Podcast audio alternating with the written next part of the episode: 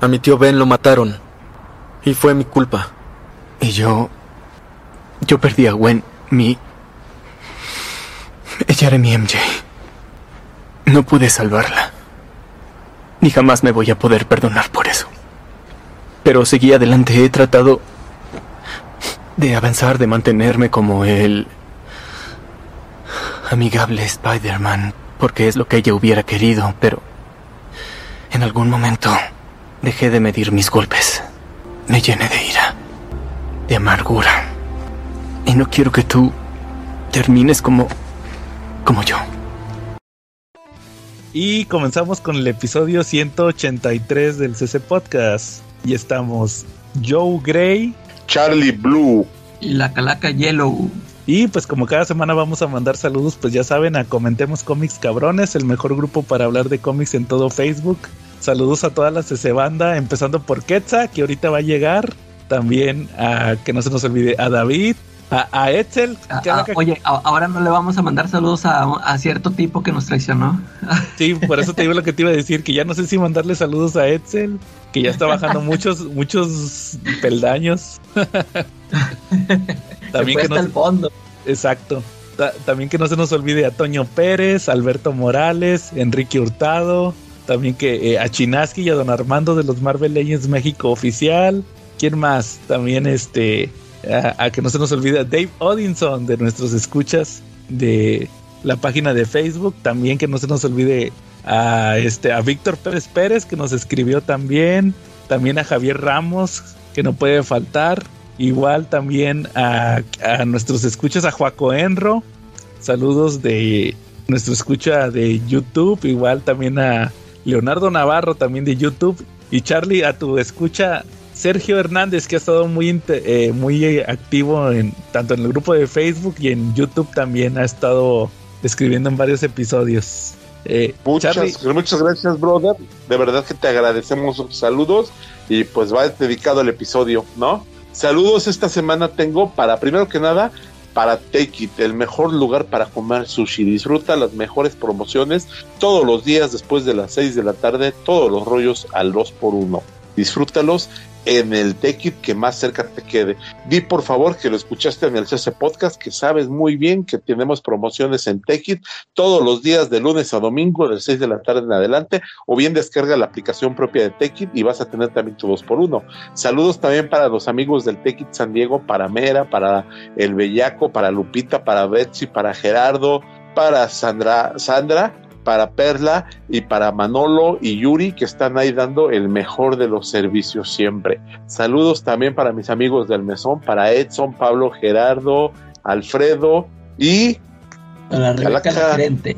Efectivamente, saludos también para Oscar y saludos para Ángel Vélez, para Cecilia Herrera, para Alejandro Ruiz Solá, para mi super brother y mi maestro en todo lo que es, se trata de, restaurantes de sushi, Héctor Acosta, saludos, saludos para Paul Carvajal, ok, saludos para el chef Abel, y qué más, pues saludos para Day Rico, para Toño Pérez y para el mejor grupo para comprar cómics en español, que no es el grupo de Marshall Fisher, con una foto que yo creo que le costó la expulsión del grupo a nuestro amigo, ¿verdad? Así es correcto. Va, Charlie.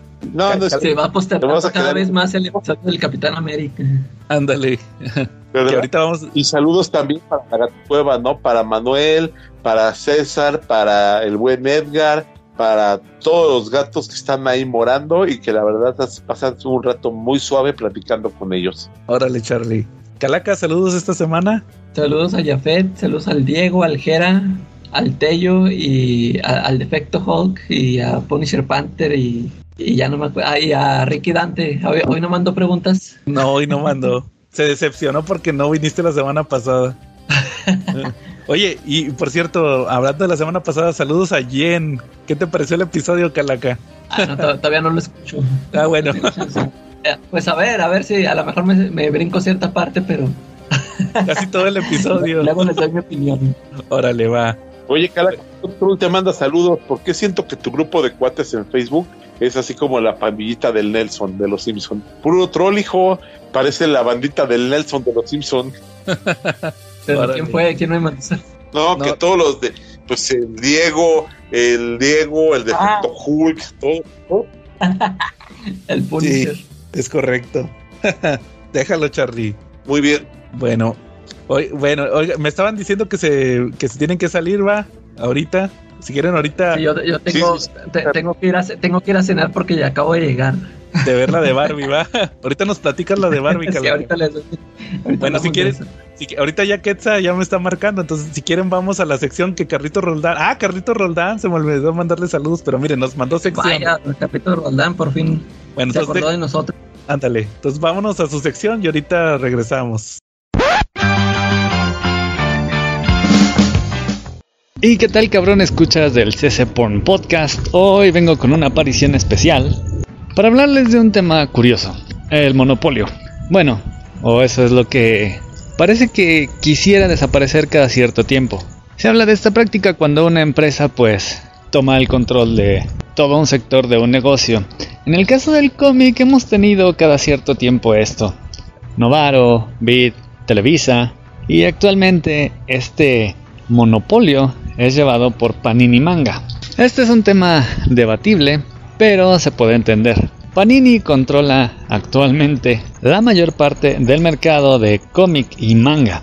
Si bien hay otras empresas como Kamite que de hecho tiene el control, bueno, inició en el mercado del manga desde hace 10 años, un poquito antes que Panini, debido ya sea a su modelo de negocios o a sus capacidades económicas, no ha sabido o no ha podido proyectarse de la misma manera que Panini o Televisa en su momento, ya que pues Kamite también tiene cómic, pero y aunque ha tenido muchos de los grandes títulos como The Walking Dead o Invincible e incluso de Umbrella Academy y maneja títulos de grandes franquicias como Halo, Gears of War y ahora The Last of Us, realmente no lo vemos como una de las grandes empresas que figuran dentro del nombre del cómic ahora que acabó finalmente el control de Televisa con las grandes editoriales de Marvel y DC, Kamite simplemente no se ha parecido y ahí Panini aprovechó para tomar a Marvel.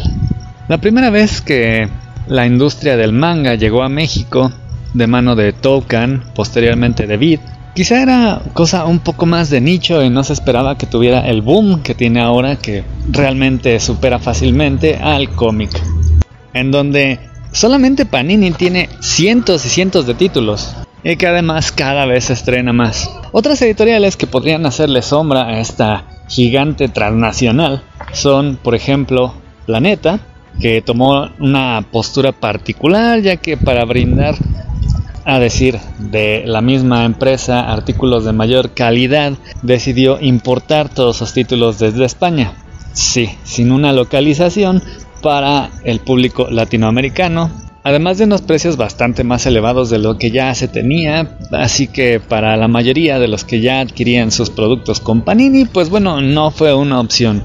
La ya mencionada Kamite, que pues bueno, aparte de todo, no se ayuda con su periodicidad, sin embargo, mantiene dentro de su catálogo cosas tan importantes como los títulos de Clamp, eh, que incluyen a Sakura Card Captors, Chobits, las Guerreras Mágicas y algunos de los hechis más sonados de los últimos tiempos. Y últimamente tenemos a una cuarta empresa que entró a la competencia llamado Distrito Manga. Estos, como Planeta, también están apoyados por una gran editorial, en este caso es Penguin, que también comenzó con títulos bastante caros, con muy buena calidad como Old Boy, sí, con precios de por arriba de entre 300 y 600 pesos, pero estos sí hechos con una traducción para el público al cual están dirigidos, es decir, el mexicano, o por lo menos el latinoamericano, convirtiéndose de sopetón en una opción más viable que las otras dos que ya estaban planteadas. Y bueno, si son atentos, y yo sé que sí, vieron que me salté la tercera opción. ¿Y cuál era? Nada más y nada menos que Mangaline, una editorial de la cual ya les hablé en anteriores ocasiones, pero si se lo perdieron, si no les importó, les repito para todos aquellos que estén escuchando todavía esta infame cápsula. Mangaline surge directamente de las entrañas de Panini. Uno de sus traductores tomó el capital que le dejó su trabajo, además probablemente sirviéndose de los mismos contactos para comenzar Primeramente sus tiendas, Usagi Tokame, en donde además de toda la línea de Panini, pues se vendían demás chucherías, monitos y cosas para los fans otacos. Sin embargo, esta decidió ir un paso más allá, crear su propia editorial, Manga Line. Sin embargo, para aquellos que recuerden, en algún momento, Vid, ante el éxito de sus otros mangas, decidieron traer de importación títulos de una editorial española de nombre Chan Chan Chan, Manga Line. Y en algún momento se le preguntó al CEO de Mangaline. ¿Por qué no comenzar una editorial con un nombre original en lugar de tener un nombre y un logotipo de una empresa que ya existía? Siendo la respuesta que utilizar una estructura, digamos, prestada, tanto con el nombre como algunos contactos de una editorial ya existente, facilitaba las cosas. El surgimiento de esta editorial llamó desde un principio la atención de la comunidad otaku ya que sus títulos, tanto como su forma de distribución y anunciándose todos como preventas, con una periodicidad razonable trimestral, cuatrimestral, parecía ponerlo como un producto rentable y posiblemente competitivo. Sin embargo, durante su primer año de existencia, tuvimos la publicación de cuatro números 1, la promesa y por supuesto las preventas de los números 2, y posteriormente la publicación de un título extra llamado Evichan. Ah, no, soy idiota, Evichu, dándonos un total de 5 números 1, sin que llegara el número 2. Aparentemente, muchos de los problemas que se tuvo con el financiamiento de esta editorial se deberían, según se dice, a un bloqueo por parte de Panini que dejaría de mandar sus títulos a la tienda que, pues bueno, era el hogar de esta casa editorial cortándoles así una fuente de ingresos y pues bueno, de inversión. Sin embargo, hace unos meses parecía que todo mejoraba ya que se anunciaba no la salida de un título nuevo o dos, se anunció toda una andanada de prácticamente 10 títulos con nuevos formatos, algunos de tomo único, lo cual daba más esperanzas a todos los compradores, pero siempre había un dejo palpable de desconfianza debido a que pues bueno, hasta ahora solamente había habido un número de cada uno de sus títulos que si bien la verdad estaban bastante bien en cuanto a presentación, traducción y todos los demás extras, el animarse con una nueva preventa no a todos les dejaba muy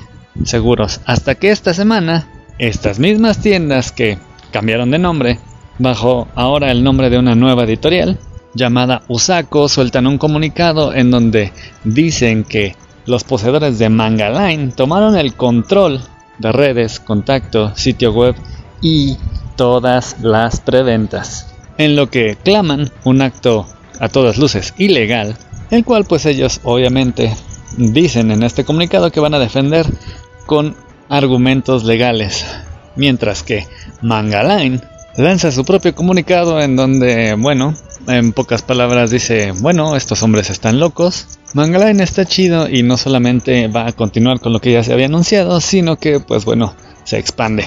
Y además pues en sus redes anuncian la creación de Mangaline para varios países como Chile y Argentina. Así me autoalburé, no sean crueles. Dejando todos con la duda de qué chingados va a pasar con todas las preventas, los títulos anunciados y por supuesto con una gran incertidumbre acerca de qué es lo que realmente pasa con la dirigencia y la propiedad de esta marca. La verdad es que el chismecito se puso sabroso. Honestamente espero que eso se resuelva bastante bien, ya sea que la empresa cambie de manos o no, que los títulos que ya se comenzaron puedan continuar, que todos aquellos que tenían sus preventas las puedan tener el que haya más competencia y más variedad de títulos siempre está chido para todos los consumidores, pero sobre todo el hecho de que una vez más no queremos una situación en donde cosas de negocios acaben afectando a la credibilidad de la industria, porque cuando fue aquello de Vid, la verdad es que muchas empresas japonesas quedaron escamadas en cuanto a quererse asociar de nuevo con las empresas. Y en alguna medida, en algunos casos, si se logró recuperar algunos de esos títulos para volverlos a editar fue gracias a la relación que muchas de las personas de aquellas viejas industrias pues lograron retomar. Por lo pronto así va el chisme, esperemos que salgan muchas cosas nuevas y jugosas para que se las pueda estar trayendo en cuanto sepa de cómo va toda la situación. Pero por lo pronto, eso es todo y podemos regresar a la programación habitual. Bueno, que entonces te tocó, te va a tocar experimentar lo que, fíjate, la semana pasada le pasó lo mismo a Jen, que se salen todos y nos dejan aquí solos. Ah, sí escuché, sí estuve el pendiente ahí. Pues ahora sí te toca a ti, va, porque otra vez se salieron y aquí estamos. Pero mira, si quieres, ahorita aquí en lo que regresa Charlie, ¿cómo ves si vemos los Eisner, va? Sí supiste que ayer fueron los Eisner. Sí, es que se entregan, digo, para que los que escuchas, sí, los eh, se acuerden, este, pues se entregan siempre en el San Diego Comic Con, ¿no? Que Oye, que no eran los sábados. Creo que ahora sí lo adelantaron, eso sí, pero siempre es en ese evento, ¿no? Sí, fíjate, yo según traía la idea, no sé si, o sea, de hace años que era sábados, pero no sé si ya desde hace algún tiempo, pues a lo mejor es por lo de post pandemia, a lo mejor lo, lo, ubicaron ahora los viernes, no sé muy bien, a lo mejor estoy equivocado, pero hubo, hubo unos detalles interesantes. Mira, por ejemplo, eh, si quieres vamos comentando cada las categorías principales que estuvimos. ¿Te acuerdas que, que, tú estuviste aquí cuando los platicamos los nominados? Sí, que justo decíamos que que mi favorito en ese momento era James Tinion por The Nice House of the Lake y Something is Killing the Children, ¿no? Así es, te vas a llevar unas sorpresas. A ver, venga. Mira, por ejemplo, mejor historia corta.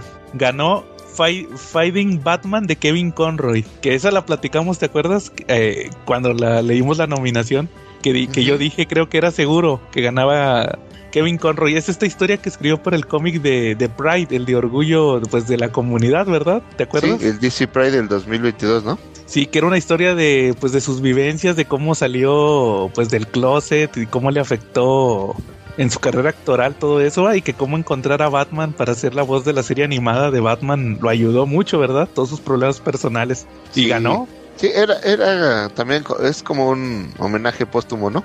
Sí. Oye, ayuda eso. Fíjate que me estoy dando cuenta que en esta categoría era donde estaba la de Hickman de Spider-Man. Sí, la de You Get It, ¿no? Sí. Con Marco Checheto.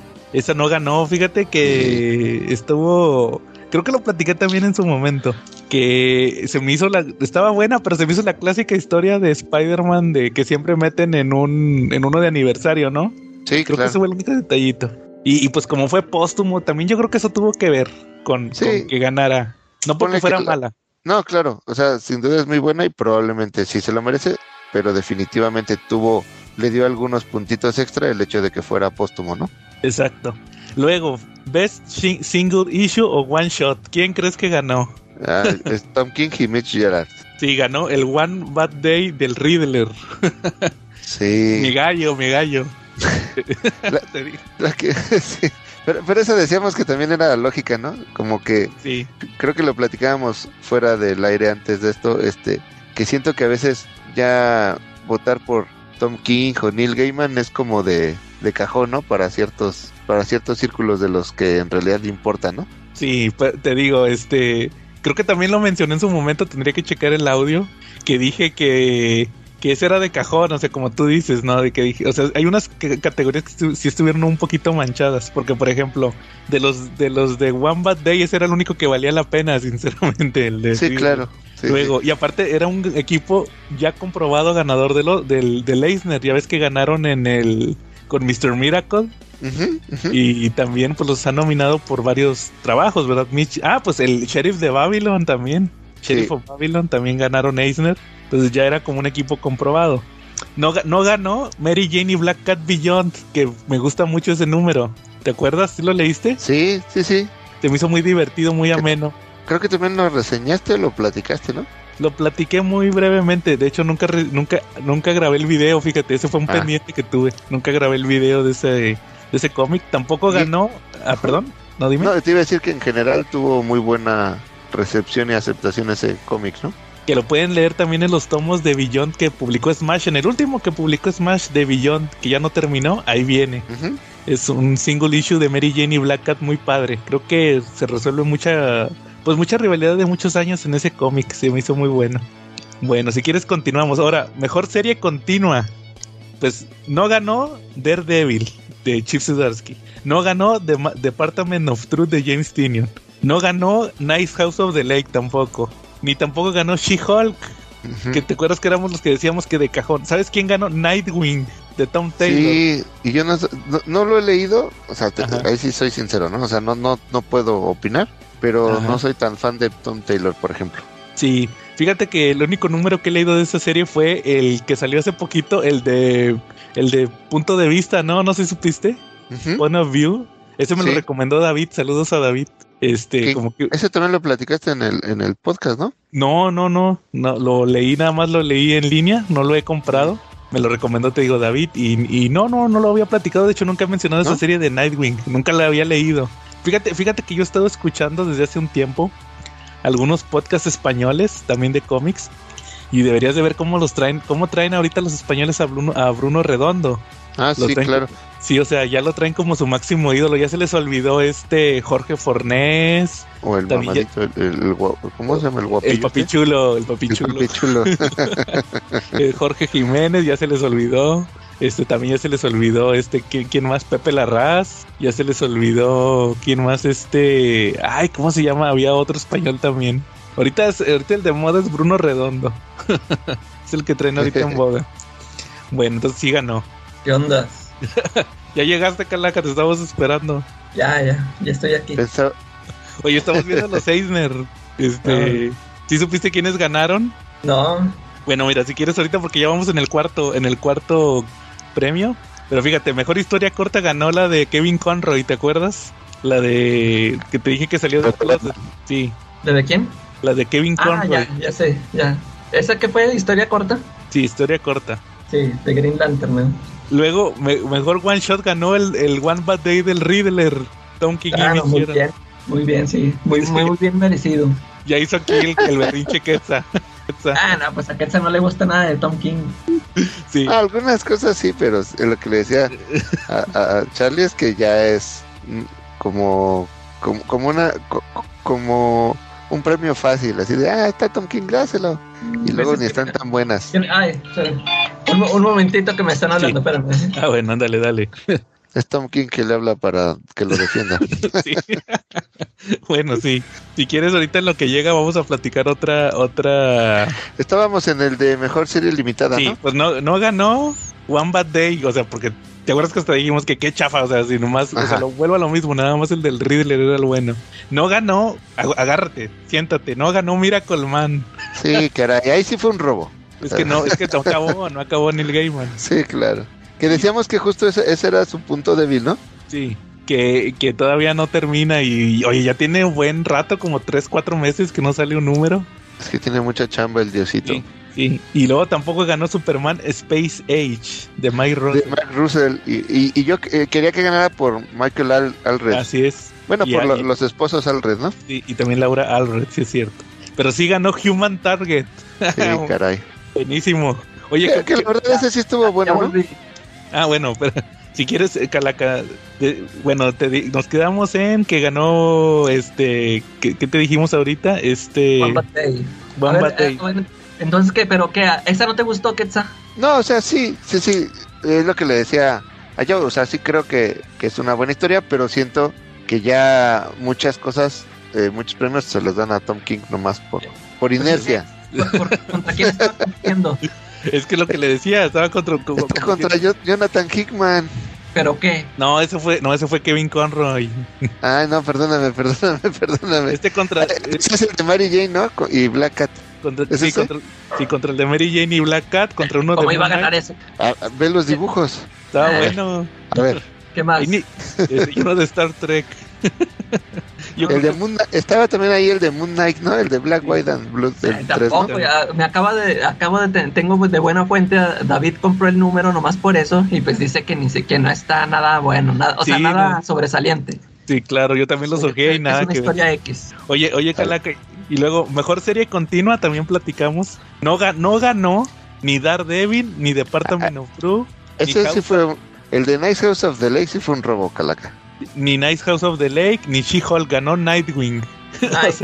Este, mira, yo sí, este, sí he, leído por ahí que está muy bueno, muy buena y todo. Sí, has checado por ahí unos números eh, que más por más que en el dibujo, ¿no? Es por el sí, es lo que le decía ahorita a, a Quetzal antes de que llegaras. Que por ejemplo, que David me recomendó uno que, que es en, el, en primera persona, lo, de Nightwing. Es reciente. sí, es, es que el del mes pasado, creo. Y este, y, y le digo a Ketsa que en los podcasts españoles que he estado escuchando, ahorita su artista con sentido de moda es ese Bruno Redondo, el que dibuja Nightwing. Pues, Entonces, o sea, pero, ándale, o sea, pues le hubieran dado un Eisner a él por dibujante. no Así- por- ah, espérate que te- espérate que avancemos. porque, porque sí es cierto, estando ahí, sí, nice, Hou- nice House on the Lake y Department of Truth y ¿qué más? Y Daredevil. Ahorita van a ver, o sea, ahorita como dijo Tony Stark, si no podemos, ¿cómo dijo? Si no podemos este ganar, por lo menos los vengaremos, ¿ah? O sea, algo van a ver, ahorita van a ver algo. Y luego, Calaca, nos quedamos Ketsa y yo en lo que estabas hablando, que mejor serie limitada ganó Human Target. ah, pero a ti, a ti no te gustó el final, ya me acordé. Sí, es que a mí me quedó de ver el final. Pero, Oye, sí, a ver, ¿quién, quién más estaba en la Es competencia? que estaba, lo que decíamos que estaba Miracle Man de Gaiman, pero no el de, de Silver Age, pero no acabó. Yo creo que eso le, le jugó en contra al, al diosito Gaiman. Sí. Y este, y tampoco Superman Space Age de Mark Russell y Michael Alred y Laura Alred. Y, y, y One Bad Day en general, que no sé si te acuerdas que, la que mencionamos que. Ah, nada más el de Tom King es el bueno. Exacto. Bueno, ahí Sí, ganó no, pues, ahí sí está bien, ahí sí está bien ganado. Sí, sí, sí, sí, sí lo acepto. Ahí lleva ya Tom King dos Eisner. Nomás. Uno en cada bolsa. Oye, y luego, oye, y luego, mejor serie nueva. No ganó Love Everlasting. O sea, ahí, estaba el tercer Eisner de King. No ganó. Que Ah, ese sí estaba medio chafiringa. Sí, no, este, fíjate que sigue bueno, pero todavía no termina tampoco. Y este, como que ya se fue por otro lado la historia, me sigue intrigando. Este, Love Everlasting. No ganó tampoco una serie nueva de Star Trek. Y, y tampoco ganó una serie de Mark Russell que era Traveling to Mars. ¿Sabes quién ganó, Calaca? Uno de tus gallos. Ganó Public. Domain. Ah, Chip Zdarsky. Ah, no, sí, pues esa sí está buena. Ese sí ganó Public Domain de Yo, Substract. y yo también. creo que a lo mejor también se debería de haber llevado la de. Bueno, la, la de Dar- Daredevil, yo lo veía fuerte. Pero mejor serie nueva. No, no, no, no, no. Ah, la de. Mejor La de serie. mejor, como su mejor serie regular. Oye, pero ¿sabes qué? Es que yo siento, a lo mejor por eso no ganó, que la parte, la parte 2, su volumen 2, el, el que está ahorita, el de, ¿cómo se llama? Red Fist Saga, Y yo tengo todos los números, ahorita los estoy juntando en inglés, no se me hace tan chido como la primera. Ok. Porque ya ves que la primera parte tenía ahí bien atento con todo este tema de, de, de que de Daredevil en la cárcel, ¿va? Sí, y de No, la. Daredevil mujer. Y, ¿De y Electra? todo el tema de, de- que se sentía mal Matt, todo eso de por, por, por el pandillero este que, que, que mató, ¿no? sí, pero por error. Eso sí te traía bien intrigado. Y acá esta parte de la Red Fist saga, como que no tanto. Yo siento que como que sí dio un bajoncito. Ok. Entonces yo creo que por eso no ganó. Luego, pues me voy a brincar varias categorías porque pues ni las checamos nosotros de... Ah, mejor de para antología. niños y eso, ¿no? Mejor antología, fíjate, como no está Charlie, pero mejor antología no ganó Crip Show, que fue la que yo lo compré. La neta sí chafeó Crip Show. Lo, ¿saben, ¿Saben quién lo estuvo este manejando Crip Show? Fue este, el dibujante de Batman Inc. ¿Se acuerdan? Era este. ¿Cómo se llamaba el dibujante de Batman Inc? Eh, Chris Burg. Eh, Chris Burnham, sí. Él fue el que como que trajo todo este proyecto de Crip Show. Y la neta, como que sí chafeó tantito. Ok. Sí, no, no estuvo tan chido como, como pues la, la marca Crip Show te dice. Y fíjense que este año va a salir el volumen 2, o sea, va a salir una segunda antología de Crip Show. Este, luego, déjenme les digo cuál otro estuvo bueno. Eh, ahí les Ya di, ya di que ganó mi gallo. Ahí voy, ahorita voy a decir. Este, mejor escritor. Ah, No ganó Tom King. No ganó Tom King. No, pero ya llevaba dos Eisner.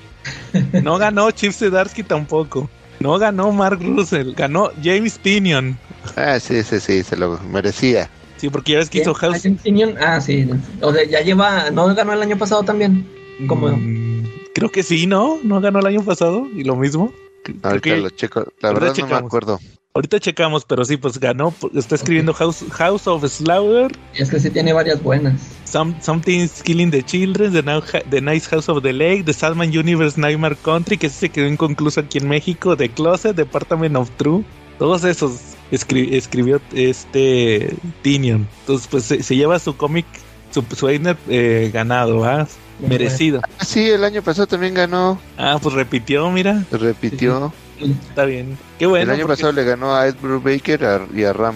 Ah, estuvo bien. Ah, bueno, el Brubaker no tanto, a Ram sí. Oye, ¿no sale por qué cómic nominaron a Brubaker el año pasado? Sí, el año pasado lo nominaron por Destroy All Monsters y Friend of the Devil, ambos Ah, de f- Image. Friend of the Devil, ¿sabes cuál es? Es la de Reckless, el tomo 2, el que me gustó Ah, mucho. sí. El que platiqué que era de los resultados sexuales en el culto satánico. Friend of the Devil es la segunda de, de, de Reckless. La segunda que se publicó en México, ese lo, lo sacó Panini. Ok. Luego, mejor escritor artista. Creo que de esto no leímos ninguno porque ganó una tal Kate Bayton. Que no sé ni quién sea ni Ah, de sí. dónde. ¿Artista? ¿Mejor artista? Escri- escritor dibujante. Y este, luego mejor. Ah, mejor- que decíamos que ahí creíamos que a lo mejor podía ganar Junjito, ¿no? Sí, que de Black Parrot no ganó. Oigan, que, que Jim Lee se tomó una foto con Junji Ito. Ah, sí. ¿Quién? Sí. ¿Jim Lee? Jim Lee la subió a Facebook. Aquí en la Comic Con. Sí, en la Comic Con encontró, se- lo, lo llevaron como a un panel y ahí estaba Junji Ito y se tomaron una foto. Ok. Ya ves que hace poquito reseñé este Uzumaki que nunca lo había leído. Muy bueno. Oye, bueno, luego, mejor, este, este está bueno, mejor eh, dibujante entintador o equipo de dibujante entintador. Que no hubo ninguno, o sea, todos fueron sola una persona. Estaba nominado Jason Sean Alexander de Filadelfia, Álvaro Martínez Bueno de Nice House of the Lake, Sean Phillips, que de hecho Sean Phillips este, también es el de Reckless. Se me hace que lo nominaron por una de Reckless, porque dice The Ghost is You, The Ghost in You. Y No Follow si Me una- Down. Sí, No pues si e- ese cuate nada, nada más está trabajando con Brubaker, ¿no? Ya Sí, pues también él. ¿Te acuerdas que, que te acuerdas que también hizo el cómo se llama? Eh, eh, este de Criminal, ¿te acuerdas? Pues él fue el dibujante, acuérdate de, de Last of the Innocents, ¿te acuerdas, Calaca? Ah, sí. Este, y también quién más estaba nominado? A ver, permíteme. Déjame nada más checar bien porque se me trabó el celular. A ver, aquí está.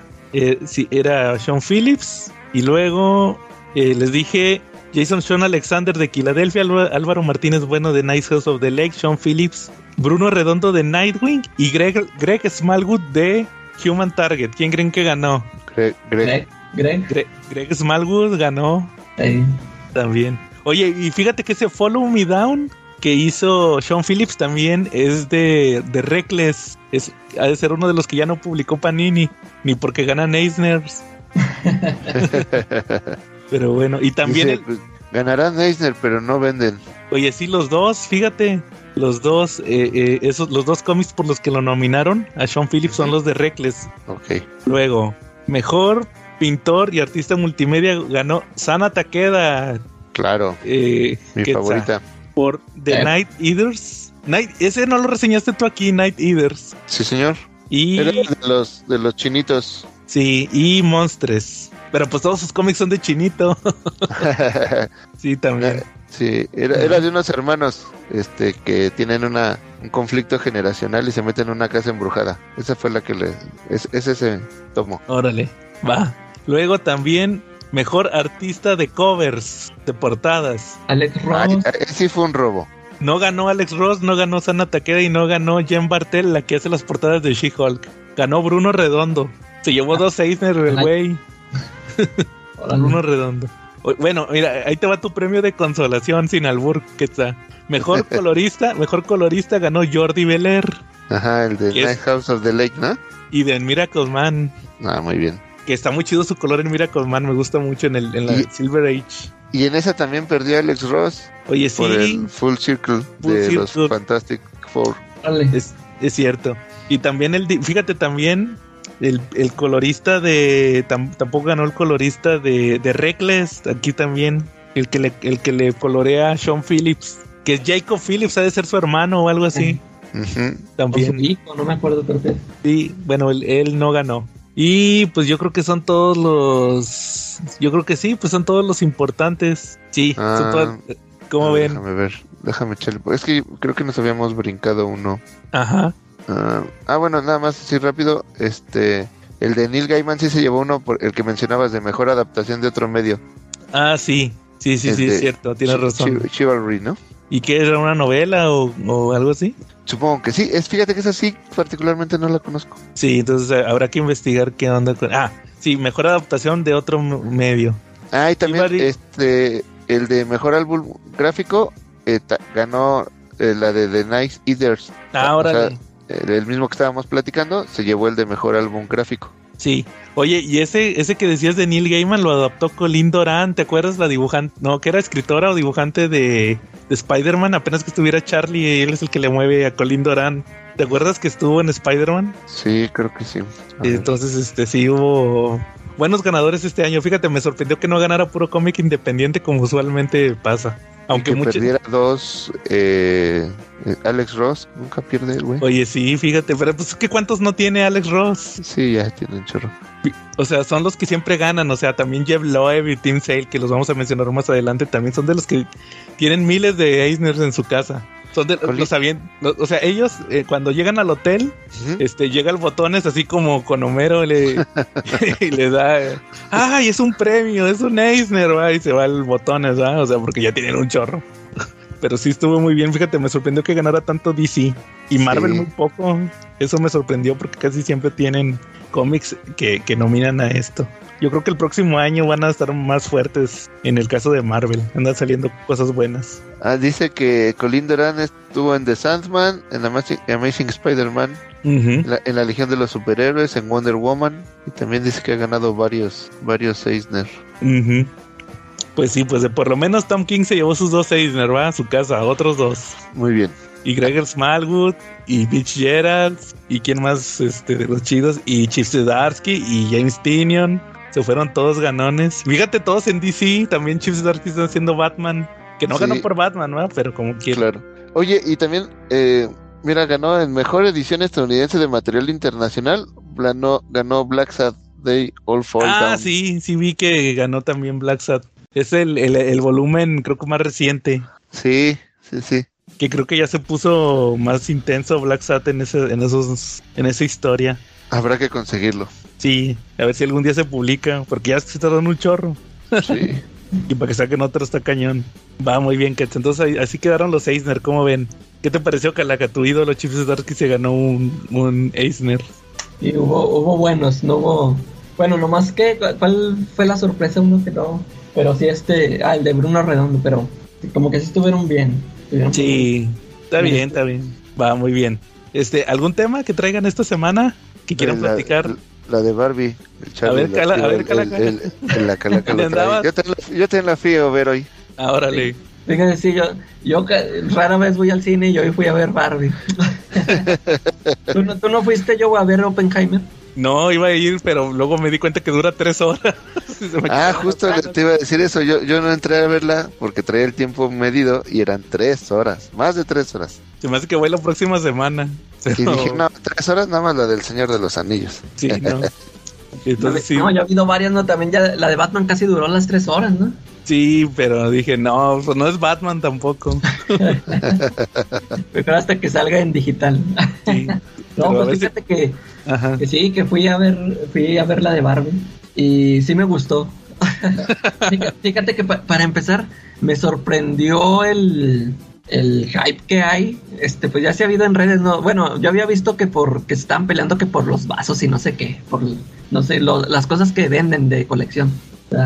Pero me sorprendió ver que fuimos primero a un cine y estaba ya todo vendido. O sea, no alcancé ahí. O sea, ya, la, la siguiente la siguiente función iba a ser ya bien tarde y no quise, nos, tuvimos que ir a otro cine porque ya estaba todo, todo agotado.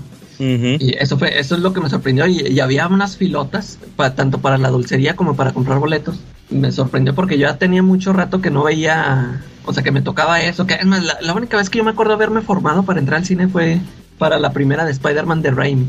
Ya las otras, este, sí, o sea, como que entraba así ya más normal, pero de fila nomás me acuerdo esa y ahorita este, sí me sorprende que, tenga, o, sea, a mí se me hace que sí va a ganar una buena lana esa película. Y te digo que sí me gustó. De hecho, yo ya tenía rato, o sea, sí, yo ahorita la fui a ver porque la quisieron ver mi esposa y mi hija, pero a mí se llama, me llamaba la atención porque había leído por ahí que, que la directora que se ha hecho, no sé si tiene otra película o varias. Oye, ah, ella es la de... De la de White Noise. ¿Te acuerdas que tú reseñaste esa aquí, no? Ándale, esa. Que, decías que era una chava. Yo te iba de. Esa vez, fíjate, cuando tú estabas platicando de esa película. ¿A poco ella hizo la de White Noise? Sí, fíjate que. Ah, espérame. No es otro nombre. No, es, no, no, pero ella no era la, ella era, ella era actriz. esposa, creo, ¿no? Algo Es así. esposa del director de White Noise, creo. Pero, pero Es ella está- creo que ella sale, creo que ella sale ahí en la película. Sí, pues, es de actriz ahí y, sí, ella es la, la que hace esta. Y, y- Sí. Pero te había escuchado que tiene peli, no sé si ha hecho varias, pero que sus películas son interesantes. Y Ajá. entonces a mí lo que me llamó fue de que no iba a ser una película como estas, eh, las que ven las niñas, ¿no? De eh, Barbie Princesa y no sé, o sea, y yo y me había enterado por ahí que le iba a meter tema este tanto político como eh, esto que trae el feminismo y todo este rollo. Y eso es lo que se me hizo interesante. Dije, no, pues vamos a ver qué tal sale. Y sí, fíjate, este, pues eh, empieza como, como tal. O sea, Barbie en, en su mundo de, de juguete y este, todo, todo lo que uno, o sea, todos los, los- las casas y, o sea, todo lo que, lo que tienen los juguetes. Y luego ya este se empieza a meter a esos otros temas que te digo. Y sí Mm. se me hizo interesante. Y, y aparte de que tiene canciones que yo he comentado muchas veces que a mí cuando se ponen a cantarme no me gusta, no soy fan de esas películas. Y aquí no me molestó, ¿no? O sea, pues ya todo lo estaba agarrando de, de cotorreo, o sea, el, el humor que estaba, que estaba usando la película. Este, pero sí, este, pues no se las voy a spoilear, pero sí, a mí sí este, sí está interesante para ahí para que la chequen. órale. O sea, no- nunca me sentí ni ofendido, ni atacado, ni nada. O sea, sí, sí la disfruté, sí se me hizo, se me hizo buena. No, no sé, ya le pregunté a mi hija que qué tal le pareció este, si no se había aburrido allá en el cine, porque sí estaba leyendo también que, o sea, todos decían que no era, o sea, no era para niños, no niñas, este, Sí, pero, o, o- o sea, sí, sí se entretuvo, sí le, no se, no se le hizo aburrido. Y, órale. y pues como te digo, o sea, había un montón de, de raza, todo, este, todos de rosa, nada más falté yo. Pero sí, este, a, a- a mí sí me gustó a ver qué, qué opina Quetzal. Sí, yo también fui de, de yo fui de rebote. Este, no lo teníamos planeado y al final terminamos yendo mi hija y yo. Yo quería ver la de Oppenheimer, pero como este, no había funciones tan cerca y aparte duraba tre- casi ¿qué? tres horas diez, una cosa así, pues al final decidimos ir por la de Barbie. Y sí lo que menciona el Calaca, nosotros fuimos muy temprano, como a las doce y media de- del día. Y todos los cines ya estaban llenos. Y efectivamente, chorrísimo de gente, un enorme cantidad de, de personas iban de rosa, pero cañón. Y me sorprendió que muchos papás con sus hijas y, y varios de sus papás iban también de rosa, como que ahí medio los obligaban. Pero, pero, pero, pero camisa rosa o con vestidito y tutú y todo. No, no, no me tocaron de los de vestidito, si no le hubiera tomado foto. Porque sí ha habido varios, ¿no? Que suben en, Sí, en no las redes sociales. Ah, y a mí me tocó, este, así algún señor de, de sudadera o de chamarra rosa, este, o, o alguna camisita. Y, pero estaba lleno el cine, hasta las chanclas. Ya no había ningún promocional de Barbie, esos volaron desde ayer, desde antier, ¿no? Desde el jueves. Y este, pero la película sí, también se me hizo bastante palomera. Yo también iba con cierta, cierto escepticismo, pero vamos, no es una película perfecta, ni mucho menos. Eh, ya mencionó la Calaca, trae muchos temas de crítica social, feministas, este, porque sin spoilear demasiado la trama es que de- un- la Barbie arquetípica, que es la Ma- Margot Robbie, que por cierto se ve guapísima, Ah, O sí, sea, to- o sea, toda la película sí te crees que es Barbie, de verdad. Está, está muy guapa. Entonces eh, empieza a fallar y, y la, la mandan al, al, al mundo real para encontrar a la persona que está jugando con ella y, y ver cuál es el problema que tiene. Y ahí empieza toda la situación porque contrasta el mundo real con lo que ella vivía en, en, en Barbieland, este, pues que es completamente diferente. En Barbieland todas las mujeres este, ocupan los puestos principales, o sea, la presidenta, lo- lo- los de la cámara, este, todo, todo son mujeres. Y los Ken son solamente artículos ornamentales prácticamente. Entonces, sí, sí juega, ya cuando llega al, al mundo real, pues se encuentra con, con el contraste de todo esto. Mattel existe como una corporación y pues también tiene ahí una, una participación en la trama importante. Este, y también se burlan de sí, de sí mismos, ¿no? Este, como corporación. Pero este, justo creo que la única queja que tengo es que si bien juega muy padre con los con, con los estereotipos de las mujeres y los problemas que presentan las mujeres en el mundo real, creo que hacen exactamente lo mismo con los Ken. Este, y, se, sigue convirtiendo durante mucha parte de la trama en un problema de hombres contra mujeres. Y al final, eh, tiene una solución diferente y está bastante interesante.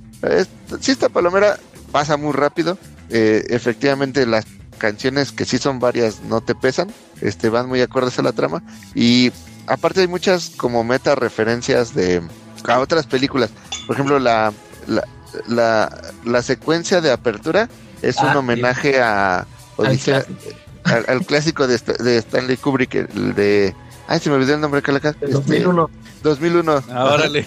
Este, está bien padre esa parte. Y así dentro de la película vas encontrando pequeñas referencias a otras películas y muchas referencias. La, mejor fue la mención al corte de Zack Snyder.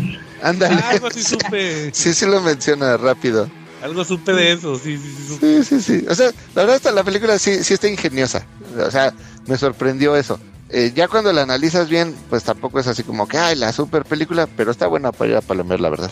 Pero no, no dudo que la vayan a nominar al Oscar, ¿eh? Pues hasta estaba escuchando que, que querían nominar al Ryan Gosling como para, para el Oscar también. Órale. La, la directora sí la ha nominado al Oscar, fue la de Lady Bird. Ajá. Que la chava sí ganó el Oscar. Esta.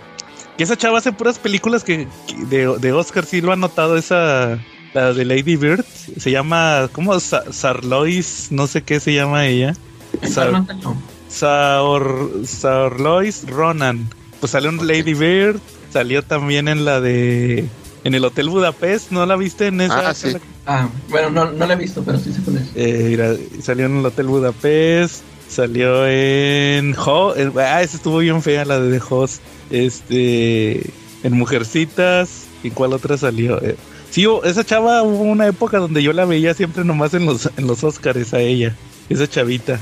Como que nomás para eso hacía las películas, o sea, como que sus proyectos siempre eran de eso. Y este, y creo que sí la nominaron a esta chava de por, por ¿cómo se llama? Por, por esa película. Que hasta ganó la mamá de Sheldon, ¿sí, sí, sí, se acuerdan? Ella ganó un ah, Oscar ah, en esa película. Que, que le fue mal porque este, ya estaba en las últimas temporadas. Yo creo que si hubiera estado, si hubiera pasado eso en las primeras, capaz si le daban un este, le hubiera, hubiera podido pedir más lana. Algo así. Así ah, está buena. Y, y Margot Robbie muy bien. sale hasta John Cena. Oye, sí, ah, sale. Oye, ¿es cierto que, que, sale John Cena de Max Steel? No. No es puro pedo. ¿O no? Ah, no, sale. Uh. y, por cierto, Dual Lipa sale como dos segundos. Pues, pues sale, con, sale con John Cena, ¿no? Eh. Ah, ahora le va. sí, por ahí estaba ese rumor de Max Steel. Que, también es de Hasbro. Bueno, muy pero bien. Este es, este es de Mattel. Sí, pero ya Mattel es de Hasbro. ah, sí, pero. Ya, ya compraron todo. Eso sí. Wow, ahí está la reseña. Mire, ya regresó ah. Charlie. ¿Qué onda, qué onda? ¿Qué onda, Charlie? ¿Tú no viste la de Barbie? No, todavía no. Fíjate que yo creo que igual y mi sobrina la va a ir a ver en la semana, pero yo no porque estoy haciendo el cierre de mes. Entonces, este, pues yo creo que la, no la veré. Pues me va a tocar a mí ir a ver Oppenheimer para salvar este podcast. Pero vete con tiempo, vete con tiempo, Joe. ustedes, este, ahí bien ilusionados con sus Barbies y yo soy el destructor de mundos. ¿Se acuerdan que dice eso ese güey? Según. Pero elementos si le sirve. Ándale. Ajá. Sí, la de Elementos sí la vi por si le sirve. Estados 2, fíjate que es como una adaptación de violinista en el tejado, ¿eh? porque pues son, son una familia de elementos, los del fuego, que tienen sus tradiciones y sus culturas muy, y su cultura muy arraigada. Son ampliamente paternalistas, pero muy arraigados en sus oficios que pueden tener y en tener la bendición de su patriarca. Y no se pueden mezclar con otros elementos, tienen eso prohibidísimo. Entonces, pues yo sí como es que sentí eh, y la protagonista este, tiene que seguir el camino de su papá, aunque ella no lo quiere, ella quiere ser otra cosa. Entonces, sí como que de repente la de elementos no fue muy, no fue muy, muy bien vista por la crítica, pero pues igual y nunca vieron violinista en el tejado y no lo encontraron en el paralelismo. Yo la neta sí la vi y la disfruté muchísimo. Órale. Ese, que le fue bien mal, ¿no? ¿Dónde? Que le fue súper mal en taquilla, ¿no? Sí, de hecho le fue súper mal, pero mala no es, ¿eh? Está divertida. Tiene, te digo, tiene esos paralelismos que son como, como esas referencias que ustedes estaban hablando ahorita en la película de Barbie, o como esas deliciosas referencias que luego hacen en Los Simpson, que si no has leído los libros o no conoces más allá del mundo, no las entiendes, pasas de largo, ¿o no? Oye, Charlie, hablando de ahorita que decían lo de los promocionales de Barbie, ¿Para qué quieren promocionales de Barbie? Váyanse a Walmart a comprarlos de los Simpsons. ya puse ahí unas fotos. Ah, sí. Sí, eso sí. Fíjate que lo de los promocionales es un tema así bien álgido, ¿no? Porque película blockbuster que sacan, le sacan el promocional, la palomera, el vaso, y se acaba, siempre se acaba en los dos primeros días, y pues se hacen sus videos, empiezan con, con que ya no lo encontré, ya no lo hubo, ya no está.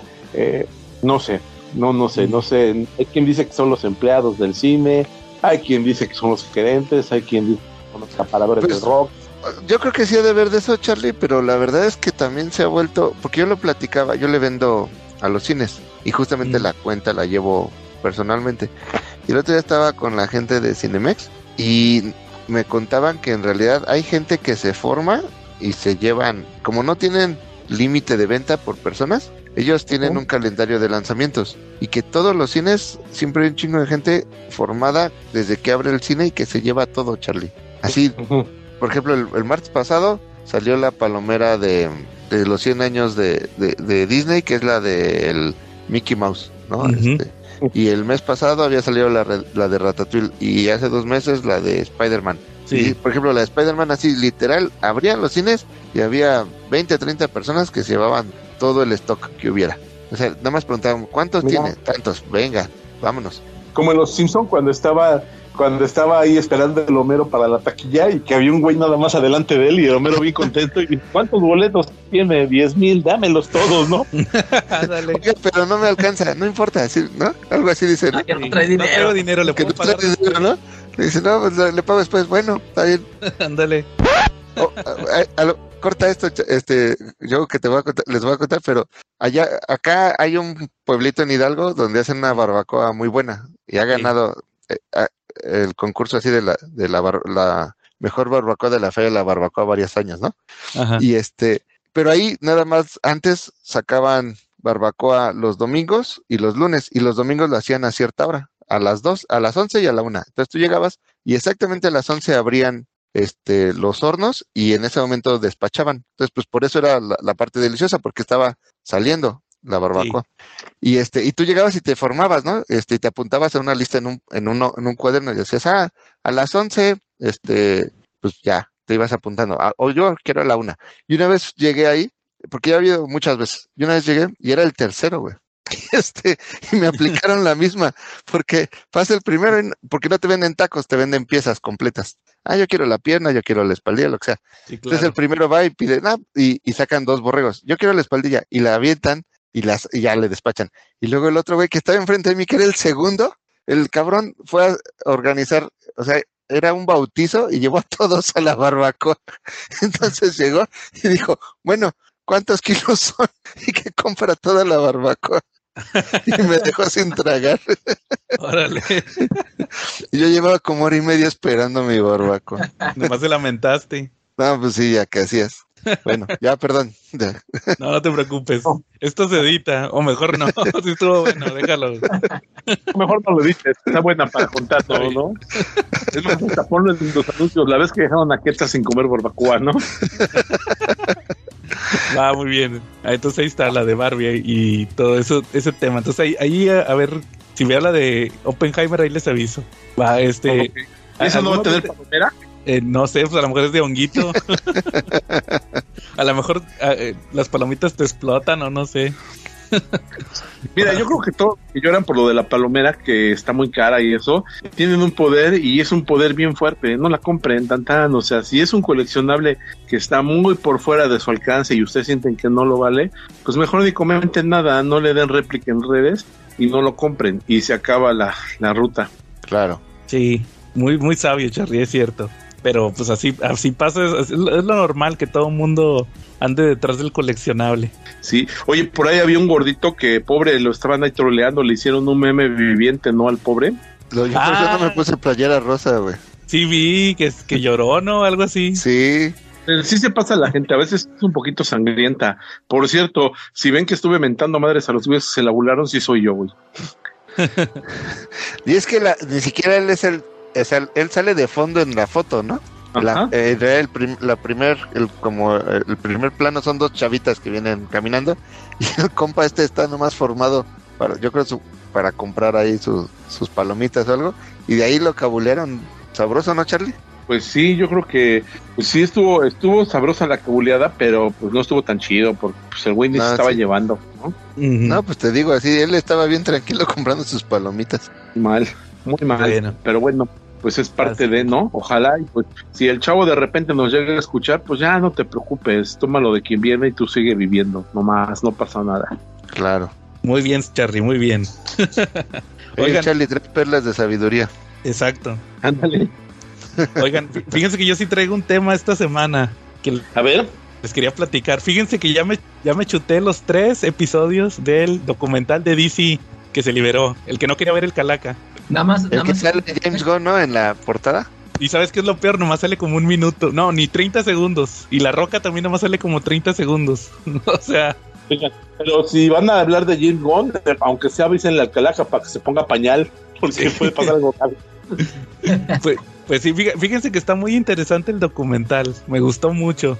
El, primer episodio es todo el origen de la editorial, el origen de Superman, de Wonder Woman, de Batman y tantito de Flash. todo, pues cómo hicieron los, los cómics en aquel entonces, sus creadores, cómo los hacen este patriotas cuando fue la Segunda Guerra Mundial, eh, cómo termina la guerra y se van en picada los cómics de superhéroes. Se queda más o menos como en los 60 Bueno, no específicamente en los 60 sino que se queda en. O, sea, en, se queda en George Reeves, en lo de Superman, y luego de ahí se brinca a Adam West, pero ahí termina en, ese, en esa parte el primer episodio. Me gustó mucho porque no, no, este, no le tienen miedo como otro cierto documental que no voy a mencionar. Porque aquí sí mencionan, por ejemplo, eh, lo de Bob Kane, que el vato sí, la neta que, que se plagió a Batman, ¿verdad? O sea, de que decía que él, que, que él había hecho todo y que nunca le dio reconocimiento a, Bill Finger. También todo lo de, lo del creador de Wonder Woman, de William Morton Maston, todo eso de, de ya ven que era medio cachondo el pelado tenía ahí dos mujeres en su casa, ¿no? O sea, era, era más o menos como la versión esta del, ¿cómo se llama? El que está casado esa con, con la altota de lentes y con la, con la Giselle Montes, ¿no? Es como más o menos el marido de la Giselle Montes, ¿no? Pues algo así. Ándale. Pero, sí, este... ¿Cómo se llama? Sí, pero el chiste es que te mencionan lo del bondage, lo de Seduction of the Innocent también ahí lo mencionan en el primer episodio. se me hizo muy bueno, fíjate, porque salen un chorro de artistas de cómic. Habla, sale Paul Levitz, este, también este Mark Wade. Ah, o sea, sí están hablando gente que trabajó en los cómics. Jill Thompson también por ahí anda en, varios episodios. Luego, el segundo episodio para mí es el mejor episodio de todo el documental. Es ese buenísimo. Porque ahí hablan de la madurez. Supuestamente hablan de la madurez de los cómics. Entonces ahí empiezan con donde se quedó el otro, con Adam West. Y ahí sí dicen que, que, que desde el punto de vista de la editorial, eh, el Batman de Adam West le hizo bastante daño a Batman. Curioso que mucha gente ahí empezó a conocer al personaje, o sea, hay, hay, muchos puntos de vista. Pero ahí dice, no, es que este le hizo un chorro de daño a Batman porque este no era Batman, ¿no? O sea, Nomás los verdaderos lectores sabían cómo era Batman.